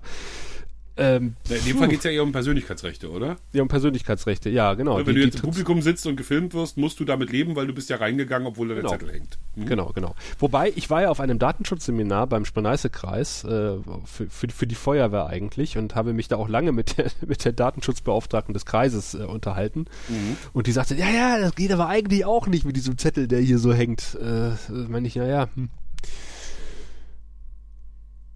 Also ich habe das jetzt schon einmal zu spüren bekommen, ne? Also in, in der Regel filmt man ja in, in bestimmten Kontexten mit seinem Kamerateam, ja, ja. ne? Und dann ist es relativ einfach. Du, du machst einfach keine Massenszenen, ne? Du filmst einfach nicht hier wahllos irgendwelche Passanten. Für mich, oh. ich, ich musste aber äh, den Strand filmen. Es ging ja. darum, einen besonderen Strand vorzustellen. Und ich meine, so ein Strand. Strand. Nein, natürlich nicht. Im Gegenteil. Also ein, ein Strand, an dem äh, sich hervorragend so mit Kindern es baden lässt, weil es ganz flach ist und ganz schön und Vogelschutzinsel gegenüber und so. Das war so das Grundthema. Ja. Und naja, um das zu illustrieren, musste ich ja durchaus mal ein lachendes Kind vor der Kamera haben. Ja. Ne? Also da musste ja schon durchaus. War dann wirklich so, mein Kameramann hat mir immer gesagt, hier, guck mal da hinten, die filme ich jetzt. Und du gehst hin und sagst hier, ne, dürfen wir oder dürfen wir nicht. Und dann bin ich echt an diesem Tag, habe ich bestimmt 15 oder 20 Leute angequatscht die meisten, für die meisten war es völlig in Ordnung. Mhm. Ähm, aber ne, ich musste halt, theoretisch hätte ich denen sogar diese, diese Erklärung vom NDR abluchsen müssen. Ich wollte gerade fragen, ne? ob du eine schriftliche Einverständniserklärung Genau, weil eigentlich hätte ich sogar das machen müssen. Ähm, aber wenn du, ich weiß nicht, ihr habt die ja auch, die dürfte ja bei euch ähnlich aussehen. Wenn du diese Erklärung mal gelesen hast, die unterschreibst du nicht. Weil die ist natürlich in Juristendeutsch formuliert. Ja, ja, klar. Da steht eben alles drin, was dann potenziell, ne, so über Facebook und sonst so, ne? Also wenn du, wenn du die gelesen hast, denkst du, okay, wenn ich da jetzt unterschreibe, dann kommt der NDR demnächst und darf mir meine Wohnung umräumen, darf meinem Arbeitgeber sagen, dass ich kündige, darf äh, Versicherungen in meinem Namen abschließen und mit dem Bildmaterial, da darf er unter Umständen auch eine Hitler-Dokumentation äh, untermalen. Weißt du, so, so kommst du dir dann vor. Wo, wobei das eigentlich, äh, sag mal, bei, einem, bei, bei Kindern na klar, fragst du auch aus, aus Anstand vorher nach, ob du die Kinder ja, die filmen darfst. Die darfst du auch gar nicht. Die durftest du auch schon vor Datenschutzgesetz nicht genau, ohne Einverständnis genau. ihrer Eltern. Das ist richtig. Also gerade bei, bei Minderjährigen ist es immer äh, eine sehr, sehr, sehr heikle Sache. Ähm, aber im Grunde so. genommen, ich habe mich ja, ich habe mich ein bisschen schlau gemacht, also weil ich im letzten eine, eine, eine, eine Schulung für Feuerwehrführungskräfte hatten in Öffentlichkeitsarbeit. Also ich habe sie gehalten sozusagen. Oh und habe mich dabei äh, oder im Vorfeld ein bisschen schlau gemacht, was, äh, was Medienrecht betrifft und auch DSGVO.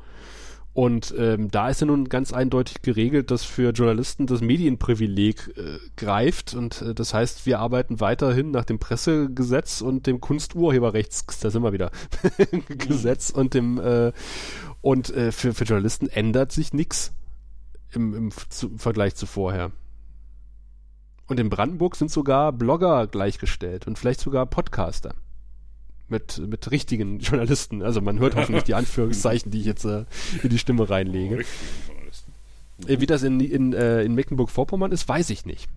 Also was, was da, also weil, weil gerade jetzt freie Journalisten, die sagen, okay, ich recherchiere halt gerade für für mich, ob das nun ein Thema ist oder nicht, dass ich dann irgendeinen Sender anbieten kann. Ähm, ob dann dann dieses Medienprivileg gilt oder nicht, das ist sehr stark vom jeweiligen Landesmediengesetz abhängig. In Brandenburg bin ich relativ gut abgesichert. Toi, toi, toi. Also ich muss ganz ehrlich zugeben, das ist jetzt natürlich ein Offenbarungseid, aber ich habe mich damit noch deutlich zu wenig beschäftigt. Ähm, was aber so ein bisschen an meinem Alltag liegt. Ne? Also ich mache, meistens mache ich ja Hörfunk. Ne? Also ich sag mal, 70 bis 80 Prozent meiner Arbeit sind Hörfunk und da kannst du ja nicht so wahnsinnig viel falsch machen. Ja. Ne? Also, ne? also jemand wird halt nicht identifizierbar, nur weil er hinten mal juchzt oder so. Ne? Insofern, ob du jetzt das Mikro da anhast oder ne, an der Supermarktkasse so Gemurmel aufnimmst als Atmo oder so, das interessiert ja nur keine Sau. Ähm, Fernsehen ist es eben anders, aber bei Fernsehen filme ich halt in der Regel sehr definierte Geschichten. Ne? Ja. Da weiß ich halt von vornherein, wer vor der Kamera ist und wer nicht und kann mir das eben im besten Fall aussuchen und, und habe da sozusagen alle, die dann vor die Kamera treten, haben, wenn schon kein Interesse, so doch zumindest ganz sicher nichts dagegen, vor der Kamera äh, aufzutauchen. Ja, also ich, das, das ist jetzt auch sehr klugscheißerei, aber es liegt einfach daran, dass das ich mich, ja richtig. Also ich, ich habe mich einfach vorbereitet auf dieses Seminar, weil, äh, weil ich, weil mir völlig klar war, diese Frage kommt. Ja, was ist mit dem hm. DSGVO? Was darf denn die Presse heutzutage noch machen? Und da sage ich natürlich, ich habe mich da vorher auch ehrlich gesagt, muss ich ganz offen zugeben, nicht so eingehend bis gar nicht mit beschäftigt, weil für mich war irgendwie immer schon klar, irgendwie äh, habe ich so hinten mal gehört, das ist so wie vorher. Aber halt die gesetzlichen Grundlagen dafür raussuchen, ähm, ist wieder was anderes und mal irgendwie nachzulesen, ist es tatsächlich so. Und es ist tatsächlich in Brandenburg auch für Blogger und äh, für Podcaster und YouTuber und Influencer ähm, tatsächlich greifbar oder greifend. Ja. Da ist noch Luft nach oben. Also da, das muss uns ja voreinander auch nicht peinlich sein. Ist nur schade, dass Leute zuhören. Aber äh, die haben ihren Glauben an uns eh schon verloren. Insofern. Oh, ich war heute, ich muss jetzt mal wieder hier äh, Reporter unterwegs, ne? Mhm. Das war heute eine ganz groteske Geschichte. Ich war heute da, ja, also der, Erster Weltkrieg, wie gesagt, ne, ich bereite also eine 45-Minuten-Sendung gerade vor. So alt ist war, Tom schon, ja? so alt, ja. Und, und war heute beim, beim Volksbund Deutsche Kriegsgräberfürsorge. Das sind die Leute, die äh, in 46 Ländern, also äh, Soldatenfriedhöfe und äh, Ehrenmale äh, pflegen und sich darum kümmern und auch mit Jugendlichen so Workcamps organisieren und ähm, halt äh, Frieden schaffen durch Erinnern, ne, ist so deren Motto. 1919 sind die schon gegründet worden nach dem Ersten Weltkrieg, sprich, das ist für sie auch eine Zäsur. Ähm, und die haben jetzt so eine Ausstellung, eine Wanderausstellung, die hat der Bundesverband, glaube ich, gemacht. Und diese Ausstellung dürfen sich jetzt die Landesverbände holen und unser Landesverband hat sich diese Ausstellung geholt. Sie ist sehr textlastig, viele Tafeln mit ein bisschen Bildchen und viel Text. Also das äh, fürchte ich, wird, wird nicht so wahnsinnig äh, intensiv konsumiert werden. Was aber viel schlimmer ist, sie haben es aufgestellt im Plaza Center Schwerin-Margaretenhof. Was? Was? Ja, also sprich, ähm, auf der einen Seite der Ausstellung griechische Spezialitäten, der Friseur, der Blumenladen und der Bäcker. Auf der anderen Seite der Ausstellung die Apotheke, der Schuhladen, Kick und Taco. Und alle, die da durchgehen, haben eigentlich einen Einkaufswagen dabei, weil sie zu Plaza möchten, also zu Hit und, und dort einkaufen.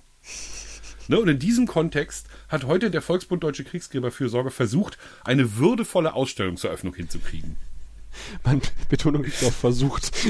ja, das Groteskeste, das, kann man das steigern? Das, also das, das, was mir am, äh, besonders grotesk erschien, sagen wir, formulieren wir so, war die Automatiktür der Apotheke. Sie hatten nämlich, tatsächlich, sie hatten dieses kleine Rednerpult quasi vor die Apotheke gestellt. Und es waren anwesend zwei Presseleute, also Zeitung und ich, und 13 Beteiligte. Und diese 13 Beteiligten hatten sich ausgerechnet vor die Automatiktür der Apotheke gestellt. Sodass also, die waren alle nicht mehr jung, also die haben sich nie so wahnsinnig viel bewegt, aber wenn sich einer von denen bewegt hat, ging diese Automatiktür auf und zu. Und da versuch mal so eine würdevolle Rede über Tod und Millionen Opfer und Kriegsgräberfürsorge zu halten, während da immer so eine Apothekentür auf und zu geht. Hinter dir. oh, das war so grotesk. Alter Schwede. Landtagsabgeordnete hatten sie auch da, die dann den Volksbund nochmal gelobt hat und so. Und, ne, und es sollte, wie gesagt, würdevoll sein. Sie hatten auch ein Tüchelchen über dieses Rednerpult gelegt, so, so ein Logo mit dem Logo, mit dem Logo drauf vom Volksbund. Und es sollte würdevoll sein, aber wie gesagt, zwischen Taco, den griechischen Spezialitäten und den gepiersten Damen vom Friseurladen, das war nicht hinzukriegen. Wer kommt auf so eine Idee? Ich hab, das war natürlich meine erste Frage, weil im Beitrag ja. ne, werde ich natürlich Atmo von äh, Ansagen aus dem Supermarkt und so, ne, das wird ja die Atmo sein. Ne? So klappernde Einkaufswagen und all. So, und naja, ist halt viel Laufpublikum, ne? Ja, ja, klar. So, das war so ihr Argument. Ne? Ist halt viel Laufpublikum. Na gut. ja. Ist die Frage, ob man unbedingt dieses Laufpublikum möchte, aber äh, naja. Ja, ja. Nein, aber insgesamt eine gute Sache. Ähm, ich habe dann natürlich versucht, so die Geschichten nebenbei zu, zu hören. Und eine davon war, dass gerade in Schönberg und in Grevesmühlen, zwei Kleinstädte hier, ähm, jeweils Schulklassen auf der Suche sind ähm, nach Menschen, die eben in den Weltkriegen gefallen sind aus ihren Städten. Und auch bei euch ist es ja so, dass in jeder Gemeinde irgendwie so ein blöder Stein rumsteht mit ja, den ja. Namen drauf. Ne? Und das ist ja aber offensichtlich. Aber in Schönberg und der Grevesmühlen haben sie, ähm, haben sie Tafeln gefunden, die quasi, naja, versteckt ist, glaube ich, zu viel gesagt, die, die einfach weggepackt wurden. Ne? Also, mhm. Also, die, die, bei, also in Schönberg war es so, dass die Tafeln in der Kirche hingen. Ja. Ziemlich martialisch aussahen, auch so mit dem Logo und so unten, ne? so Stahlhelm und dann so links und rechts so gekreuzte und so. Das sah, sah schon sehr schieder aus irgendwie. Und äh, angeblich war, waren sie der Kirchgemeinde einfach zu groß und haben so viel Platz weggenommen. Und deswegen hat die Kirchgemeinde die auf den Dachboden gestellt. Irgendwie in den 80ern. Und da haben die Schüler die jetzt gefunden. Und ja. ähm, äh, in Grevesmühlen war es wohl so, dass sie in der hinterletzten Ecke des Stadtgeschichtsmuseums Tafeln gefunden haben, die ursprünglich in der Schule angebracht waren. Für Lehrer und Schüler, die im Weltkrieg gefallen waren. Ne, und da natürlich will ich natürlich mit der Kamera dabei sein, wenn sie die rausholen. Mhm. Ne, weil das ist ja sozusagen ein, ein stärkeres Symbol für, sie, sie holen ein, eine Erkenntnis ans Licht der Öffentlichkeit, kannst du ja im Bild nicht haben. Ne? Das ist ja sehr praktisch, wenn da die Dinge vorher versteckt waren und sie die dann rausholen. Das ist ja, für unsere kleinen Magazinbeiträge ist das ja Metapher genug, sage ich mal. Im, im, im Zänkischen Burg im Spreewald äh, gibt es, wer hätte das gedacht, ein Zank um ein Kriegerdenkmal. Ähm, und zwar äh, gibt es da auch eigentlich so ein Gedenkstein gibt es da schon. Jetzt haben sie aber irgendwie einen Soldaten gefunden, der auch auf irgendeinem Dachboden oder in irgendeiner Scheune versteckt war, der eigentlich ursprünglich zu diesem Kriegerdenkmal gehört. Und den wollte eigentlich der Heimatverein, äh, ich weiß nicht, ob es der Heimatverein war, aber irgendwer wollte den wieder aufstellen. Und dann hat die Kirche gesagt, nicht vor unsere Kirche, weil der guckt mhm. nicht demütig genug. Und dann äh, haben sich jetzt wirklich Experten Ewigkeiten drüber gestritten, ob der nun äh, stolz guckt, ob der traurig guckt oder ob der wehmütig guckt oder ob er bedauernd guckt. Mhm. Äh, weil danach war halt irgendwie zu bewerten, ob der nun vor der Kirche aufgestellt werden soll oder nicht. Und ich glaube, jetzt wird er halt ein, ist er halt irgendwie ein paar, äh, paar Meter von der Kirche entfernt aufgestellt worden. In Kolkwitz, also hier in meinem Heimatort, haben sie es auch gemacht. Ähm, da haben sie quasi das Kriegerdenkmal saniert und haben irgendwie äh, dann irgendwie ein bisschen drumherum freigebuddelt, um, um halt sag mal, die, die, die kaputten Betonplatten irgendwie auszubessern und keine Ahnung was. Und haben beim Freibuddeln irgendwie auch noch einen Krieger festgestellt, der da verbuddelt war. Da wusste zwar, wussten zwar auch viele Leute, dass es früher so einen Krieger gegeben hat, aber der war halt auch weg. Und der ist tatsächlich neben dem Kriegerdenkmal verbuddelt worden. Ganz kurz zur, zur, zur, zum richtigen Verständnis, ein, eine Skulptur, also kein echter Krieger. Ja, natürlich. Ja, ja, ja. Naja, Gebeine, ich meine, wer weiß. Also, äh. Nee, also so, die liegen ja in Verdun. Nein, also. ja, und die kriegt man auch ganz schlecht wieder aufgestellt, ist ja auch so, ne? Also. Ja, stimmt. Ähm, auf jeden Fall haben sie den dann auch, also äh, weil das Kriegerdenkmal auch direkt vor der Kirche ist, aber da haben sie eine ganz gute Lösung gefunden und haben den jetzt im sogenannten Friedenspark, der hieß schon früher so, äh, wieder aufgestellt. Und der steht da, finde ich, sehr gut. Und ob der nun demütig guckt oder heroisch, äh, das mag jeder selber äh, beurteilen, wenn er davor Na, Ich finde so ein paar Täfelchen zur Erklärung, das ist ja so das Zaubermittel ja, heutzutage. Ja ne? Man will ja nicht, ja, ja. genau, man will ja nicht äh, Bilderstürmerei betreiben und deswegen macht man jetzt überall so Schilderchen zur Erklärung ran. Und das erscheint mir auch eine gute Lösung. Ne? So, so ist das mit der Verklärung, kann man sich nicht Verklärung vorwerfen lassen. Ähm, und dann haut das ja einigermaßen hin. Ja, aber auch keine, keine, sag mal, es klingt in dem Zusammenhang mal blöd, aber auch keine Geschichtsfälschung. Wenn du jetzt irgendwie die Diskussion äh, um die, äh, wo, wo kommt Luther nochmal her? War das Weimar? Nein. Äh, Berg. Wittenberg, um die, um die sogenannte Judensau in Wittenberg. Wenn, ich weiß nicht, ob du das mitbekommen hast. Nee, aber es. äh, Also Luthers Antisemitismus ist ja mal gepflegt ausgeblendet worden jetzt im Luther. Ja, ja, ne? da hängt halt irgendwo an der Kirche, also, also eine offensichtlich äh, jüdisch äh, angehauchte Sau. Und das war halt, ist dann die, ich glaube, ich glaube, das war eine Sau. Und äh, dann ging es halt darum, ja, äh, soll die nun abgehängt werden, soll die entfernt werden von der Kirche? Und das, das sage ich, ja gut, aber andererseits ist es natürlich auch, die hing da einfach schon seit ein paar hundert Jahre. Äh, mach eine Tafel dran und ordnet das bitte historisch ein. Also ganz unkommentiert würde ich es auch nicht einfach hängen lassen, aber ich würde es ja auch nicht abnehmen. Also Ja. ich, ich, ich sehe das immer so ein bisschen skeptisch. Ja, ich glaube, da sind sich, da sind sich Historiker eigentlich auch einig. Also, weil, weil wenn es danach geht, dann hättest du echt eine Menge Denkmäler zu schleifen. Ne? Ja, also allein ja. in Berlin die ganzen, die ganzen, äh, ganzen Kaiser und so, ne, das, die, die findet man ja heute nicht vorbehaltlos gut. Ne? Sagt man ja nicht, oh, toll hier, was die für Kriege angezettelt haben und so und unser Staatsvermögen verprasst und so, ne, sondern ne, die, die nimmt man ja auch nicht runter, sondern ne, da sagt man ja auch hier, wir, wir haben eine historische Einordnung dazu und das ist dann auch eine gute Lösung. Ja. So. Problematisch wird es dann immer erst, wenn es an die, an die richtigen Bösewichte geht. Ne, also hier bei uns Ja. in Schwerin war es die große Lenin-Diskussion. Ne, wir haben ja noch einen Lenin stehen. Würdest du Lenin als Bösewicht bezeichnen? Ja, ich, ich glaube, seine Bilanz ist im Ganzen schon so, dass der ein oder andere Tote so jetzt vielleicht nicht auf seiner persönlichen, aber Also ja, bei der Stalin-Statue würde ich, da würde ich ohne Bedenken sagen, okay, weg das Ding. Aber bei Lenin, Ja, na, ich glaube, wenn man genauer guckt, also es ist ja hier in Schwerin gab es ja, wie gesagt, eine sehr intensive Debatte darum und ich glaube, wenn man bei Lenin genauer guckt, findet man bei dem auch einen Haufen Leichen im Keller. Ähm, Also, aber klar, das war jetzt sozusagen, ne, nur, nur weil wir, einen Lenin haben wir halt noch, einen Hitler haben wir nicht, ne? Aber so Hitler und Hakenkreuze und so, die machen wir schon ab. Ne? Ja, ja. Die, die stellen wir schon nicht hin. Also, äh, ne, in dieser ganzen Debatte gibt, gibt es schon vi- viele viele Dis also diskussionswürdige Fakten, die man auch alle bedenken muss, bevor man äh, sagt, hier Tafel oder nicht Tafel oder Schleifen oder nicht Schleifen oder, oder so. Apropos Schleifen. ja, Du erinnerst dich an meine Lieblingsziegendorfer? ja. Das waren die, die grob. die, Hin die Legehennenanlage nicht wollten. Ja, okay, ich war jetzt geistig bei diesem, bei diesem großen Bild, was die Künstlerin gemalt hat, aber da bin ich jetzt für die, die auch aus der Lausitz kommt, aber da war ich jetzt äh, im, im falschen Ort. Ja, nee, Zie Ziegendorf. Ziegendorf, Ziegendorf. südlich von Parchim.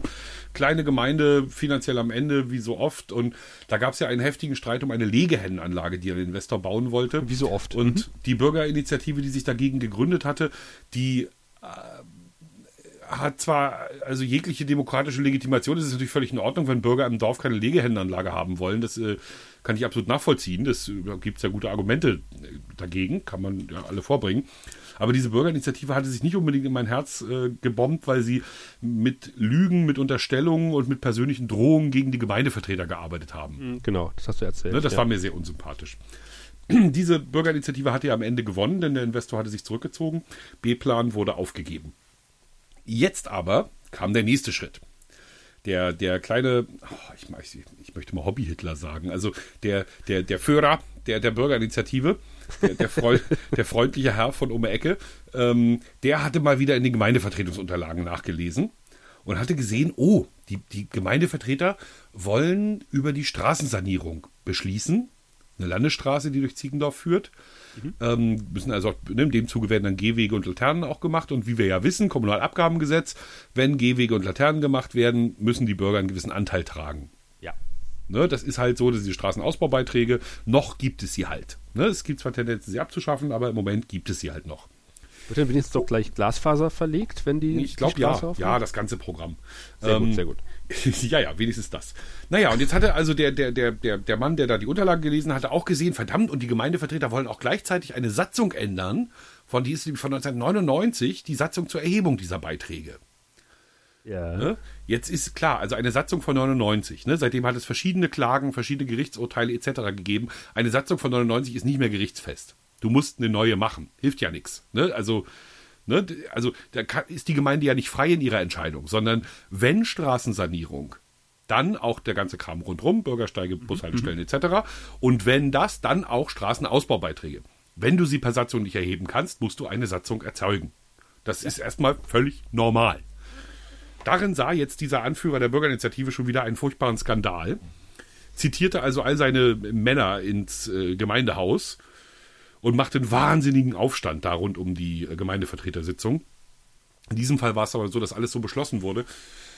Unter anderem, weil die Gemeindevertretung relativ glaubhaft machen konnte, dass bei mehr als 100 Anliegern an dieser Straße und Kosten von, ne, da gab es eben schon eine Kostenschätzung, auf den Einzelnen dann irgendwie Beträge zwischen 600 und 1000 Euro zukommen. Das ist nicht schön, die hätte man lieber verprasst, lieber ein Bier von getrunken, aber dafür, dass dann vor meiner Tür eine vernünftige Laterne steht, dass meine Kinder auf dem Bürgersteig sicher zum Schulbus gehen können und so, kann ich das ja schon mal in die Hand nehmen. Ne? Und mein Grundstück wird ja auch mehr wert, weil dann ja das alles schick ist rundherum und so. Ähm, entsprechend gab es da nicht mehr so wahnsinnig viel Unmut. Aber es hat eben mal wieder dazu geführt, dass böse Briefe in dieser Gemeinde hin und her geschrieben wurden oh. und die Gemeindevertretung dann aber auch wieder clever agiert hat, muss ich sagen. Also bin ich Ihnen sehr dankbar, diesen Ehrenamtlern. Ähm, Sie haben das nämlich, also zu, kurz zur Erklärung, normalerweise ist es so, es gibt am Anfang so einer Gemeindevertretung eine Bürgerfragestunde und in der Regel ist es so, dass die Bürger Fragen stellen dürfen, aber nicht zu Themen, die auf der Tagesordnung stehen. Das ist in der Regel ja, so formuliert. Ist das ist genau. meistens so. Also um jetzt keinen zu beeinflussen etc. Ne? Viele Gemeindevertretungen haben das schon abgeschafft, weil das natürlich Quatsch ist. Ne? Die Bürger fragen natürlich zu den Themen, die auf der Tagesordnung ist doch klar. Und die Gemeindevertretung hat es aber schlicht ausgehebelt und hat immer die Gemeindevertretersitzung formal geschlossen, hat dann mit den Bürgern diskutiert, wie wild, und hat sie formal wieder eröffnet. Okay. Das ist so, dass, dass das also ähm, so ein bisschen schwägsch ähm, hingezirkelt wurde. Und das Einzige, wovon ich so ein bisschen enttäuscht war, waren die paar Leute, die dann am Ende rausgingen, ne? Und die haben sich wirklich Zeit genommen, ne? Und dann, ja, hier, hau jetzt hier was die Taschen voll. Und ich gesagt, Alter, da sitzt jetzt nicht derjenige, der daran verdient, dass die Straße gebaut wird. Da sitzt jetzt auch nicht der Politiker, der sich schmieren lässt vom Baukonzern, der daran verdient, dass die Straße gebaut wird. Da sitzen Ehrenamtliche, das ist der Bäcker, das ist der Pastor, die ist eine Bäuerin von nebenan, die da ist Lehrerin und ne, das sind also ganz normal, die wohnen zum Teil auch da an der Straße. Warum sollten die euch bescheißen? Ne, aber so ein grundsätzliches Misstrauen in diese Kommunalpolitik, das äh, war echt furchtbar. Und jetzt haben wir ja nächstes Jahr Kommunalwahlen. Mhm. Und ich bin sehr gespannt, wie das weitergeht, denn aus der jetzigen Gemeindevertretung haben schon viele gesagt, wir nicht mehr. Ne, nach, den, nach dem Hassel, den wir da hatten, treten wir nicht mehr an. Dafür will aber diese Bürgerinitiative mit 14 Bewerbern in die Bütt gehen. Ich wollte gerade sagen, die werden doch da garantiert antreten.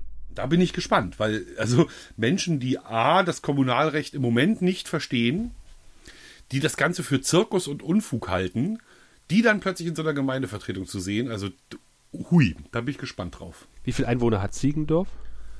Insgesamt, boah, 300, glaube ich, irgendwie sowas.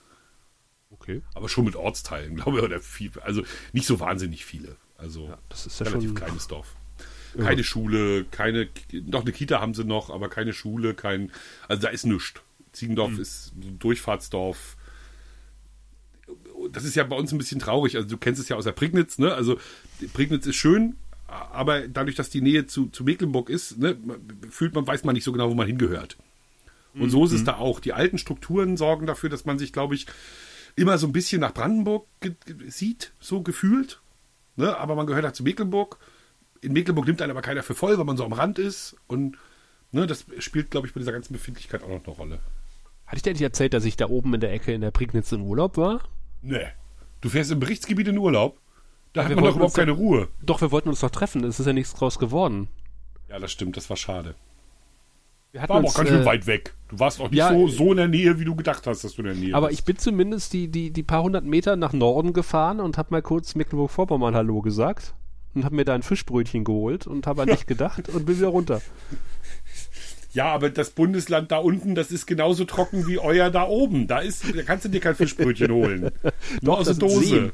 Das sind sehr viele Seen sogar. Wir ja, dann bist du schon ganz schön weit nach oben gefahren.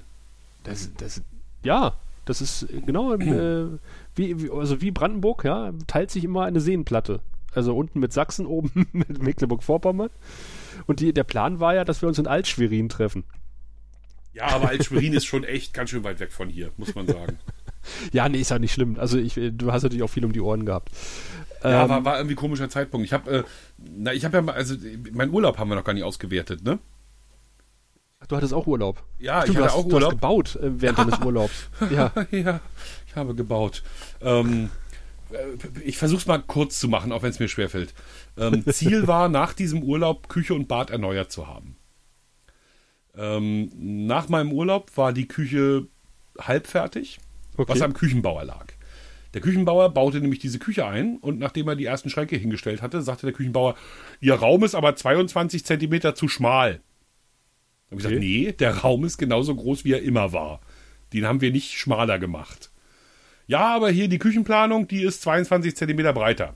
Ich sage, ja, aber dann haben Sie sich doch bei der Planung vermessen und nicht mein Raum ist zu schmal. Ja, kommt ja auf selber raus. Ja, nee, kommt nicht auf selber raus, weil beim einen sind Sie schuld, beim anderen ich. ne?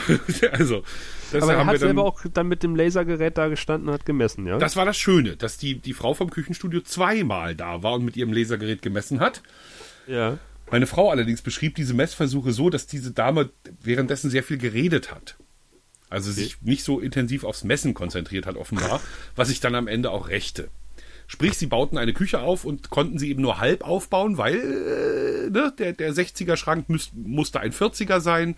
Die Arbeitsplatten waren zu groß dimensioniert, es passte gar nichts. Ach du Schande. Jetzt erwartet man ja, dass wenn sowas passiert, bei einer Küche, die auch nicht ganz preiswert ist, ne, man kann ja mal schnell relativ viel Geld kosten, so ein ja, Ding, ja, ja, ja. Ne, ähm, dass dann so der Chef kommt und sagt, Herr Nedler, das tut mir total leid, äh, wir machen folgendes. Ich bringe Ihnen eine Torte vorbei, Sie warten noch acht Wochen. In den acht Wochen, wo Sie warten, schicke ich Ihnen jede Woche ein paar Brötchen und ähm, mache hier alles so weit schick, dass Sie wie es leben können und, und ne, ich bin nett ja. zu Ihnen. Nein, ähm, da hatte ich äh, die Rechnung ohne den Küchenstudiochef gemacht, der nämlich so, so ein notorischer Rechthaber war.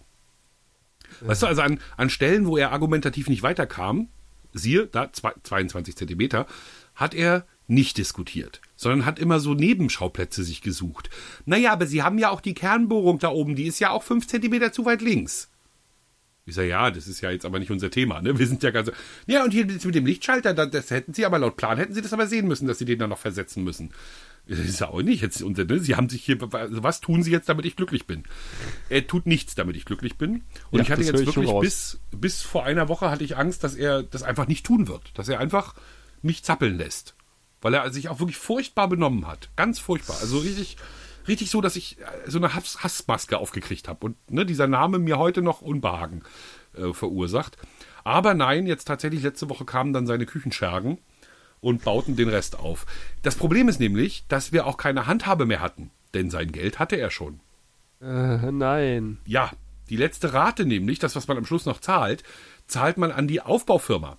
Und der Mann ja. ist natürlich so clever, zwei Firmen zu betreiben. Das eine ist Küchenstudio und das andere ist die Aufbaufirma. Ne? Und da die Aufbaufirma ja nicht schuld daran ist, dass vermessen wurde, musst du die bezahlen. Kannst ja nicht ne, einen Rechtsstreit mit denen ausmachen. Ist ja Quatsch. Also die sind ja nicht schuld. Ne? Auch wenn es seine Söhne sind. Also es ist, ne, ist völlig absurd. Also sprich, die Küche hat uns jetzt noch sehr lange Sorgen gemacht. Mittlerweile ist sie zu 90 Prozent fertig. Ähm, die Kleinigkeiten, die jetzt noch sind, sind eine äh, Ablufthaube, die so hoch angebracht wurde, dass meine Frau nicht ankommt an die Bedienelemente. Sein Argument, ja, die Kernbohrung ist ja viel zu weit oben. Naja, wie dem auch sei. Er, er will er auch noch versetzen. Und an irgendeiner Stelle sind so Ver Verkleidungsbretter noch nicht dran. Aber das passiert jetzt, da bin ich jetzt ganz guten Mutes. Ja, aber Tom, da hattest du doch jetzt genug Zeit, das Bad zu machen. Genau, theoretisch. Praktisch hätte ich auf all die hören sollen, die gesagt haben, Bad und Küche, das kostet dich so viel Geld, da wirst du, das wird unfassbar teuer. Ich hatte bis dahin gedacht, das wird teuer. Aber nein, ich hätte auf die hören sollen, die sagen, es wird unfassbar teuer. Jetzt nämlich ist das Bad in einem Rohbauzustand. Ah, nein. Ja, also wir, wir haben, jetzt Entscheidendes passiert, also wir haben die, die Badtür, die es zur Küche gab, die haben wir zugemauert, eine neue Tür vom Flur aufgemacht, äh, die Grundinstallation des Klempners sind da und in diesem Status verharrt es jetzt, weil unfassbar teuer auch heißt, habe ich nicht. Also, äh, äh, ne, fass mal im Nacken mal in die Tasche. Da ist im Moment nur noch wenig. Ja, ja. Jetzt gibt es Solidaritätsbekundungen der Familie, also des größeren Umfelds. Und insofern wird das Bad vielleicht vor Weihnachten auch noch fertig, Du weil die uns Schande. nochmal unterstützen wollen. Aber die unterstützen uns natürlich, also niemand schenkt uns das Geld, logischerweise. Das heißt, Ja. ne, also schön ist immer noch nicht. Ich hatte also drei Wochen Urlaub rum und es war nicht ansatzweise so weit, wie ich es mir gewünscht hätte. Das waren meine drei Wochen Urlaub, die ich auf der Terrasse verbracht habe in der Zwischenzeit, ne, um die Handwerker angemessen antreiben zu können. Dann bin ich mit dem Motorrad in die Dolomiten gefahren. Ja, stimmt, Also- das habe ich gesehen. Genau. Genau, wir haben das Moped auf den Anhänger geladen, ein Bekannter und ich, und sind äh, runtergefahren ins Allgäu, haben dort den, das Auto und den Anhänger abgestellt, sind dann mit dem Motorrad nach Südtirol gefahren. Um dort dann so Pässe zu schruppen. Ne? Einfach Berg hoch, Berg runter, Berg hoch, Berg runter und immer in die Kurven legen. Motorradtechnisch ein Traum. Ich musste nach wenigen Stunden sagen, ich bin vorher noch nie Motorrad gefahren. Ja, wegen der Obwohl Berge, ich seit klar. vielen Jahren fahre. Also, aber das war einfach was anderes. Eine Serpentine an der anderen, eine Kehre an der anderen, dann diese wahnsinnigen Blicke ins Tal und auf diese ne, 2000 Meter hoch, 2000 Meter wieder runter. Und es war ein einziger Traum. Ich meine mich an ein, äh, ein Bild von einem kaputten Motorrad äh, erinnern zu können. ja, auch das. ähm, es, es, es begab sich, dass ich anhalten wollte an einer Stelle, wo die Straße nach rechts abschüssig war. Und wenn man dann versucht, sein rechtes Bein an, auf den Fußboden zu bringen, und da ist kein Fußboden, Oh ja. weil die Straße nämlich abschüssig ist, kriegt das Motorrad mit seinen 280 Kilo eine gewisse Schräglage. Und das hält dann auch keiner mehr. Ja. Also ist es im Stand umgekippt. Ich hatte aber im Dezember gerade einen Schutzbügel installiert, insofern ist bis auf einen kaputten Blinker alles äh, weitgehend in Ordnung geblieben. Auch ich bin heil geblieben, nichts passiert. Das ist. Ähm, das Dumme war nur, dass der Mann, mit dem ich da unterwegs war, den kannte ich nicht. Dem habe ich vor Okay. einem Jahr das Motorrad abgekauft und dann rief er mich jetzt an und sagte, hier du, ich habe hier einen Hänger und mag das nicht alleine bezahlen, willst nicht mit. Stellte sich heraus, und das mache ich jetzt wirklich ganz kurz, dass wir uns nicht so wahnsinnig grün sind. Okay. Das ist beim Motorradfahren nicht so schlimm, weil da sitzt da einer auf seiner Maschine, der andere auf seiner Eben. Maschine, da passiert Ja. einem nichts. Dummerweise muss man ja aber auch Abende miteinander verbringen, zumindest teilweise, ne, wenn man noch was essen will oder so. Und man muss ja auch mit dem Auto gemeinsam runter und mit dem Auto vor allem, das ist das Allerschlimmste, wieder zurück. Und das war nicht so wahnsinnig erfreulich. Also ich würde auch behaupten, er ist nicht so ein Fan von mir. Also ich bin auch nicht so ein großer Fan von ihm. Also darauf konnten wir uns, glaube ich, einigen. Ähm, und damit waren dann diese fünf Tage Urlaub, die noch so mit wirklich wegfahren waren, von meinen vier Wochen insgesamt, auch nur so lala. Bis aufs Motorradfahren. Sodass ich mich am Ende tatsächlich, als, als dann auf Arbeit alle sagten, ach schön, dass du wieder da bist, ich mich so ein bisschen gefreut habe. ja, das sozusagen noch zum Thema Urlaub in aller Kürze. Aber äh, ich habe auch was zum Thema äh, auf, auf Strecke sein, ähm, um nochmal was Dienstliches rauszukramen. Ich war nämlich heute nochmal in Welzow, ähm, eine Stadt am Rand des Tagebaus und da äh, wohnt eine Familie mit äh, zwei Zwillingen, 13 Jahre alt. Die Zwillinge sind hörgeschädigt, also die haben äh, sind so gut wie taub und haben Hörgeräte, mit denen können sie ein bisschen hören, aber auch nur das, was gerade so vor ihnen passiert. Die sind nun aus der Grundschule rausgekommen und sollten auf eine weiterführende Schule, die Standard weiterführende Schule, wo die Kinder aus Welzow normalerweise hingehen, hat aber gesagt, naja, da müssten wir die Räume umbauen und äh, das kriegen wir jetzt so ohne weiteres nicht hin und äh, uns wäre es eigentlich ganz lieb, wenn sie sich eine andere Schule suchen würden. Da hat die Mutter gesagt, okay, kein Problem, wir suchen eine. Ähm, das Schulamt wollte, dass sie nach Cottbus fahren. Da hat sie gesagt, nee, das ist mir dann auch nischt äh, aus Welzow nach Cottbus mit den Kindern in die Stadt. Das ist äh, mit, mit den Hörgeräten auch nicht gut. Ähm, und ist dann nach Senftenberg gekommen. Und äh, hat dort, also ist auch auf, auf, auf sehr viel Verständnis gestoßen. Die Schule hat extra einen Raum eingerichtet, also spezial gedämmt. Ich war auch selber drin. Ähm, das ist schon ein Unterschied wie Tag und Nacht, wenn du von dem Flur in diesen Raum reingehst. Also da, da halt dann auch nichts mehr und äh, die Lehrerinnen und Lehrer sagen auch mittlerweile, sie unterrichten am liebsten in diesem Raum, weil einfach die Raumakustik am besten ist. Also alles gut und schön. Nur die Kinder müssen halt irgendwie von Welzow nach Senfenberg kommen. Logischerweise, jeden Tag. Und Schulbus. äh, der fährt nicht. Also der, der Schulbus ist so eingerichtet, dass der, dass alle Kinder aus Welzow nach, nach Großräschen zur Schule fahren. Verdammt, ja. Hm. Das heißt, äh, die Mutter hat gesagt, naja, ich hätte ganz gern einen Fahrdienst für die Kinder, weil äh, die, der, der Möglichkeit, die, die, also die Möglichkeit, die ihr vorgerechnet wurde, sah halt vor, zu Fuß bis zur Grundschule Welzow, dann mit dem Bus zum Bahnhof nach Neupetersheim, in äh, Bahnhof Neupetersheim in die Bahn umsteigen bis nach Senftenberg, äh, dort in einen Bus und dann nochmal 200 Meter oder 500 Meter zu Fuß laufen. Das für Kinder mit Behinderung, ganz toll. Und das für Kinder mit Behinderung. Richtig Behinderung. durchdacht. Ja, und äh, also funktioniert eigentlich ganz gut. Also hat der Kreis vorgerechnet, also äh, mit Umsteigezeit, wenn denn alle Busse und Bahnen pünktlich fahren. Und wir wissen ja, alle Busse und Bahnen fahren immer pünktlich. Und äh, wenn halt irgendwie mal was nicht äh, lau laufen sollte, dann waren die Kinder halt auch sehr aufgeschmissen, weil die äh, standen halt dann mit ihren Hörgeräten irgendwo und kamen nicht mehr weg. Und äh, dann, und dann hat aber der Kreis halt irgendwie gesagt, nee, nee, also der, äh, der Fahrdienst wird nicht genehmigt. Wovon die Mutter eigentlich mal ausgegangen ist. Und äh, darüber haben wir dann berichtet. Und dann habe ich dann auch gesagt, ich hätte es gerne, habe mit der Grafik dann gesprochen, ich hätte es gerne so ein bisschen wie bei Indiana Jones. Wenn dann irgendwie äh, Indiana Jones ja immer von X nach Y reist oder von Y nach X, sieht man immer so eine, so eine Weltkarte und dann sieht man dieses Flugzeug mit den roten Punkten dahinter. Kannst dich dran erinnern? Ja, ja, ja, ja, ja. Ja, und, und in dem Stil hätte ich das ganz gerne. Und dann habe ich das auch gemacht. Also jetzt beginnt ihre Abenteuerreise. Dun, also hier mit dem Bus Ja. und dann Umsteigen und dann immer Coole noch Fernsehsau, sehr schön. die einzelnen Stationen dazwischen eingeblendet, wo sie dann tatsächlich da sind. Und dann sieht man auch, dass die wirklich ordentlich Stress haben, halt äh, f- zur Schule zu kommen. Und die stehen auf um äh, dreiviertel fünf. Und Und sind, wahrscheinlich zu Hause um 17 Uhr. ja, frühestens. Alter Schwede. Und Härtefallregelung erkämpft? Habt ihr es geschafft?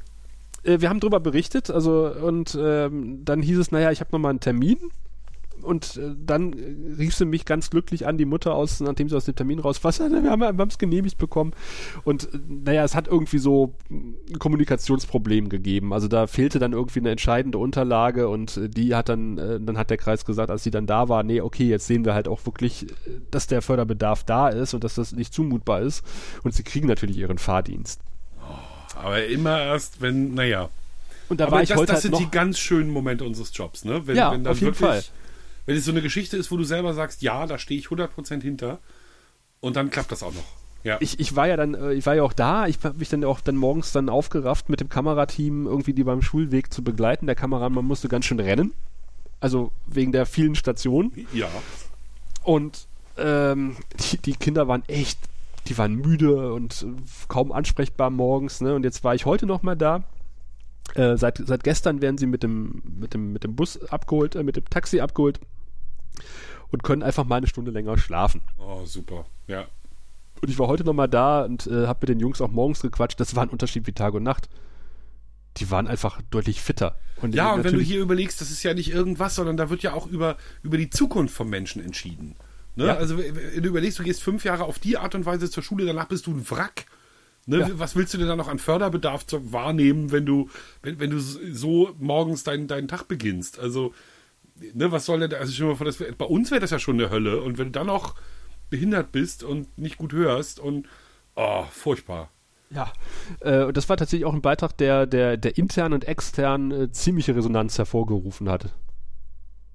Also Schön, da haben unglaublich viele Zuschauer irgendwie geschrieben und auch Zuhörerinnen und äh, haben gesagt, naja, wir wollen ja gerne helfen und vielleicht haben wir eine Idee und ja, und dass das dann funktioniert hat, äh, fand ich, fand ich super. Ja, du hast es gut. Meine letzte Resonanz kam ja aus Dresden, ne? Das hatte ich, glaube ich, erzählt mit den Eiern, ne? Ja, ja, stimmt, genau. Mm, ja, ja, sie sollten nie wieder ein Ei essen dürfen. Sie Reporterschwein, Eier kaputt machen. Dumme Sau. Naja. Aber- dafür habe ich mir jetzt, dafür habe ich mir jetzt hier mit, mit hier, da habe ich hier bei der SPD habe ich ja jetzt hier Punkte gesammelt. Oh, Ich muss langsam mal wieder bei anderen Parteien Punkte sammeln, damit das nicht so aussieht, als wäre ich hier einseitig. Ähm, du hattest es, glaube ich, geliked bei Twitter. Ähm, nach 24 Jahren ist der dienstälteste Landrat hier im Land in, Ja, in den Ruhestand gegangen. Und der war ja durch ein paar ziemlich schicke Sachen aufgefallen. Ne, also hat zwei Kreisgebietsreformen gemanagt, äh, hat die Abfallwirtschaft rekommunalisiert und damit saniert, ähm, hat bei der Flüchtlingskrise, als das Land handlungsunfähig war, die ersten Notaufnahmeeinrichtungen auf eigene Faust aufgemacht, ohne irgendwen zu fragen, einfach nur damit die Leute nicht auf der Straße kampieren müssen. Ähm, also hat wirklich Menschlichkeit bewiesen an ganz, ganz vielen Stellen. Hat äh, vier Hochwasser gemanagt und es ist keinem was passiert im Prinzip. Ne? Also hier in Mecklenburg hat er echt gut im Griff gehabt. Also wirklich eine, so ein Urgestein, ne? so, ein, so, ein, So, der große alte Mann der Sozialdemokratie im Landkreis Ludwigslust-Parchim. War das der, dessen Pressesprecher wir interviewt haben? Ja, genau. Mhm. Ah, okay. Genau. Mhm. Ähm, und der bekam jetzt auch noch zum Abschied und keiner hat es ihm vorher erzählt, das Bundesverdienstkreuz. Ne, Abschiedsveranstaltung, die Ministerpräsidentin redete und sagte, du hier, Rolf, ich war ja gestern hier beim Bundespräsident und der hat mir was mitgegeben für dich. Bada, wups. Ne, zack, gab's am Bande hier Verdienstkreuz. Da hat er wirklich fast geheult. Das war echt nah dran. Und ich hatte die Freude, den, seinen Studiobesuch vorzubereiten. Also er war bei uns im Studio am Sonnabend. Ähm, auch so, ne? Also ein bisschen Abschütztour, nochmal plaudern über alte Zeiten. Und ich habe das Fernseharchiv geflöht und habe insgesamt so drei Minuten Material aus alten Zeiten zusammengebastelt. Mhm. Ne, Hochwasser, dann seine erste Bewerbung überhaupt, ne? Also als er ganz jung war, dann in irgendeiner NDR-Talkshow, in der er mal saß und weiß der Geil, Leute, so Material, was er selber auch nicht kannte. Und das war ziemlich hübsch. Ähm, das ist auch ganz gut angekommen. Und wie gesagt, da der jetzt ja weg ist, ähm, konnte man ihn ja lobhudeln. Ne? Er, er ist ja, geht ja jetzt. So. Das war noch wirklich ein dankbarer Job letzte Woche. Schön aber ich wollte noch was zur Schule sagen. Ich hatte nämlich noch ein an, ich, äh, es gab ja irgendwie so eine so eine Studie, äh, Zufriedenheitsstudie von Jugendlichen. Ich weiß nicht, ob du das irgendwie auch thematisiert hast oder ob das in deinen Urlaub gefallen ist. Nee, überhaupt nicht. Weiß ich ah, okay. Von.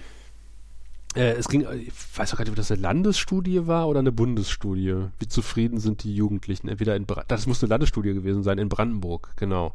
Dann haben wir es ja, dann nicht das, so das ist logisch, genommen dass, dass, du das nicht bearbeitet hast. ähm, äh, und es ging halt darum, ich war gerade im Elbe-Elster-Kreis, also in meinem Stand, äh, Heimatkreis unterwegs und ähm, habe dann gesagt, okay, dann, dann mache ich halt eine Umfrage in Elsterwerda. Und, also irgendwo im Elbe-Elster-Kreis. Und dann, ich, ich weiß gar nicht mehr, wo ich stand, in welcher Stadt. Und ich sagte, naja, aber hier ist es schon schwierig, irgendwie Jugendliche zu finden. Weil es war irgendwie auch noch vormittags oder sowas. Und dann dachte ich, ah, okay, Elsterwerda ist ein Gymnasium, fährst du hin und fängst die Jungs und Mädels ab, wenn sie äh, zum Bus gehen. Hat auch wirklich gut geklappt. Es hat auch unglaublich viel Überzeugungsarbeit gekostet. Du weißt, wenn, wenn Jugendliche in einer Gruppe stehen, da als Reporter dazu äh, stoßen und sagen, Ganz hey, habt ihr Lust fürs Radio? Äh, ist schwierig. Weil ja, da, ist eine, da ist eine Gruppendynamik dahinter. Genau, die möchten sich dann auch gerne überbieten. Und wenn erstmal einer sagt, ich mache nicht, dann sagt er, ne, wenn das Alpha-Männchen sagt, ich mache nicht, dann macht die, machen die anderen auch nicht. Und, und umgekehrt ja, aber auch. Wenn du einen überzeugt hast, dann machen die anderen auch mit. Ja. Aber äh, als jemanden zu finden, der den ersten Schritt geht, ist unglaublich schwierig in, in so einer Gruppendynamik. Aber ich habe dann zum Glück doch den einen oder anderen äh, dazu bewegen können und die ein oder andere. Und da ging es tatsächlich auch darum, also was beschäftigt Jugendliche? Also im Großen und Ganzen waren sie ganz zufrieden mit ihrem Leben, auch auf dem Dorf, also die kamen ja von, von ein bisschen weiter außerhalb. Aber was da auch mal zu hören war, äh, was, was mir auch sehr zu denken gegeben hat, war halt ähm, die Zeit. Die sagen einfach, es dauert teilweise wirklich bis vier, fünf Uhr, äh, bis wir aus der Schule zurück sind. Dann müssen wir noch Hausaufgaben machen und ähm, ja, dann, dann vielleicht noch mal kurz ein paar Freunde treffen oder vielleicht noch Vereinsleben, soziales Leben und dann geht's schon wieder ins Bett, weil am nächsten Tag muss man wieder in die Schule. Und dann dachte ich, das ist schon eine ziemliche Beanspruchung, die die Jugendliche heutzutage haben. Wir haben, ähm, also, die haben zum Teil Stundenpläne mit, mit 40 und mehr Wochenstunden. Ja. So an Gymnasien, hier, hier zumindest, ne? weil wir auch zwölf Jahre nur machen. Ihr, glaube ich, auch. Ja, ne? wir auch. Also zum Teil. Ähm, also wir haben eine Schulform, die macht 13 und die ist aber äh, sehr gefragt. Ja, aber das ist völlig absurd. Also, wenn ja. ich überlege, ich hatte damals, ähm, ich glaube, ich glaube, ich hatte 28 Wochenstunden im Abitur. 1990 bis 92 habe ich Abitur gemacht. 28 ähm, Wochenstunden. Ne, das ist ja lächerlich. Davon waren irgendwie zwei Stunden Deutsch-Ergänzungskurs, wo wir irgendwie lustig am Nachmittag miteinander rumgesessen haben und Schwab hier griechische Sagen gelesen haben. Also das war auch nicht als Unterricht abzurechnen. Ein ähm, bisschen Englisch-Leistungskurs, bisschen Mathe, bisschen Kram. Also schon irgendwie alle Fächer. Ne, wir konnten ja nichts abwählen damals, aber ja. ähm, so insgesamt halt wenig. Ich war im Schulclub, ich war im, in der Theater AG, ähm, wir haben äh, Partys organisiert ohne Ende, ich habe Sport gemacht, also das ging alles nebenbei. Und wenn du dir das heute gerade bei Dorfjugend, die dann eben noch das Fahren zum Teil haben, das geht gar nicht mehr. Absurd, ja. was machen wir denn da? Wir schaffen eine neue Burnout-Gesellschaft. Ich habe dem letzt erst wieder uh. einen Podcast, ich weiß nicht, in welchem Podcast gehört, da ging es um die 11. Uh. Klasse, dass die 11. Klasse eigentlich total mellow war. Also die Jahrgangsstufe 11, weil für, für Be Bewerbung und Besetzung und Fortsetzung eigentlich kaum relevant und äh, dass man da eigentlich sehr entspannt, das ist auch dieser Wechsel in die Oberstufe gewesen. Das habe ich auch, also auf, das war ein Unterschied wie Tag und Nacht. Du kommst von der 10 in die 11 und äh, du bist auf einmal Oberstufler. Ähm, und du wirst anders wahrgenommen und du nimmst auch das, das, den Unterricht anders wahr. Und ich glaube, der Leistungsdruck ist aber mittlerweile auch in der Oberstufe so hoch ja, äh, absolut. An, an, ja, ja. an, Schulen bei uns im Land. Das, das ist echt schon abartig. Das ist ein extra Thema, das wir heute nicht fertig diskutieren müssen. Nee, aber äh, ich wollte es auf jeden Fall nochmal angerissen haben, weil, weil es mich in. Ja, in war, oh, Sascha, ich wollte jetzt galant ohne dich, ich wollte dir nicht auf die Füße treten, sondern ich wollte jetzt galant ähm, unseren Podcast zu einem Ende bringen. Weil A, mir die Uhrzeit sagt, dass wir schon, glaube ich, ganz schön lange plappern. Nee, wir haben die obligatorischen 1,30 gleich. Tatsächlich? Ich wollte halt nur ganz kurz sagen, dass, dass mich das Thema Schule und, und äh, Arbeitsbelastung von, von Jugendlichen und Schülern und Schülerinnen in meinen letzten Arbeitseinsätzen öfter an, äh, also öfter äh, widerfahren ist. Also Denn, das, du kommst ja jetzt auch in den Betroffenheitsjournalismus zieht also, sich so da wie ein roter Faden durch, durch, durch, durch viele Themen, die ich beackert habe in letzter Zeit. Kann ich gut nachvollziehen, ist ja bei mir ähnlich, weil ich habe ja die Lehrerin hier im Haus und bekomme ja, dadurch ja. ja relativ viel mit. Und bei dir wird es ja in absehbarer Zeit so sein, dass du ein Schulkind hast. Ich habe ja ein Schulkind, also aber noch kein, ein, ein, ja, aber noch ein, hast du ein Grundschulkind und bald hast ja, du dann ja. ja. aber ein weiterführendes Schulkind und ähm, das wird dich weiter beschäftigen. Das ist äh, natürlich und schön, wenn du das machst, weil das finde ich müssen ja auch Leute machen, die irgendwie da einen Bezug zu haben. Also freut euch auf weiteren Schulcontent hier bei den Flachland-Reportern. Ganz sicher. Nee, also nicht wundern, ich dränge jetzt ein klein bisschen. Ich habe nämlich die ähm, Unverfrorenheit besessen, mich für tatsächlich 21.30 Uhr noch für ein Telefongespräch zu verabreden. Oh, ja, ähm, dann aber ran. Absurderweise. Ähm, du Wahnsinn. Aber es hat zu tun mit, mit äh, der vorhin erzählten Geschichte von Gundermann und Münkler und so. Ähm, oh. Also ich kann jetzt nochmal mit einem alten Freund telefonieren, was mich auch sehr freut. Was aber eben leider auch dazu führt, dass wir diese Sendung für heute so langsam austrudeln lassen. Sascha, es ja. war mir eine ganz große Freude. Warum machen wir das eigentlich nicht öfter? Das frage ich mich auch. Das sagen wir uns jedes Mal. wir machen jetzt immer keine äh, einfach Konsequenzen. In dieser Woche noch den Termin für die nächste Aufzeichnung aus. Ja, das ist ein guter Plan. Und dann ist wieder Gemeindevertretungssitzung oder Stadtvertretungssitzung oder Feuerwehrübung oder vielleicht müssen wir einfach spontaner werden, Sascha. Ach, in unserem Alter. da braucht man einen festen Tagesrhythmus. Herrgott. Nee, um die Zeit bin ich immer auf Klo. ja, eben. Als Ausrede meine ich jetzt mal so, nicht, ja, ja. nicht jetzt im Ernst. Ähm, in dem Sinne. Ähm, ja, hab ganz vielen Dank, Sascha, für deine Zeit und deine vielen Worte. Wörter. Danke, danke. Bleibt uns gewogen. Wir melden uns, äh, wir versprechen es jedes Mal, aber wir melden uns äh, bald wieder und bis dahin gehen wir zurück an die angeschlossenen Podcatcher. Tschüss. Ciao.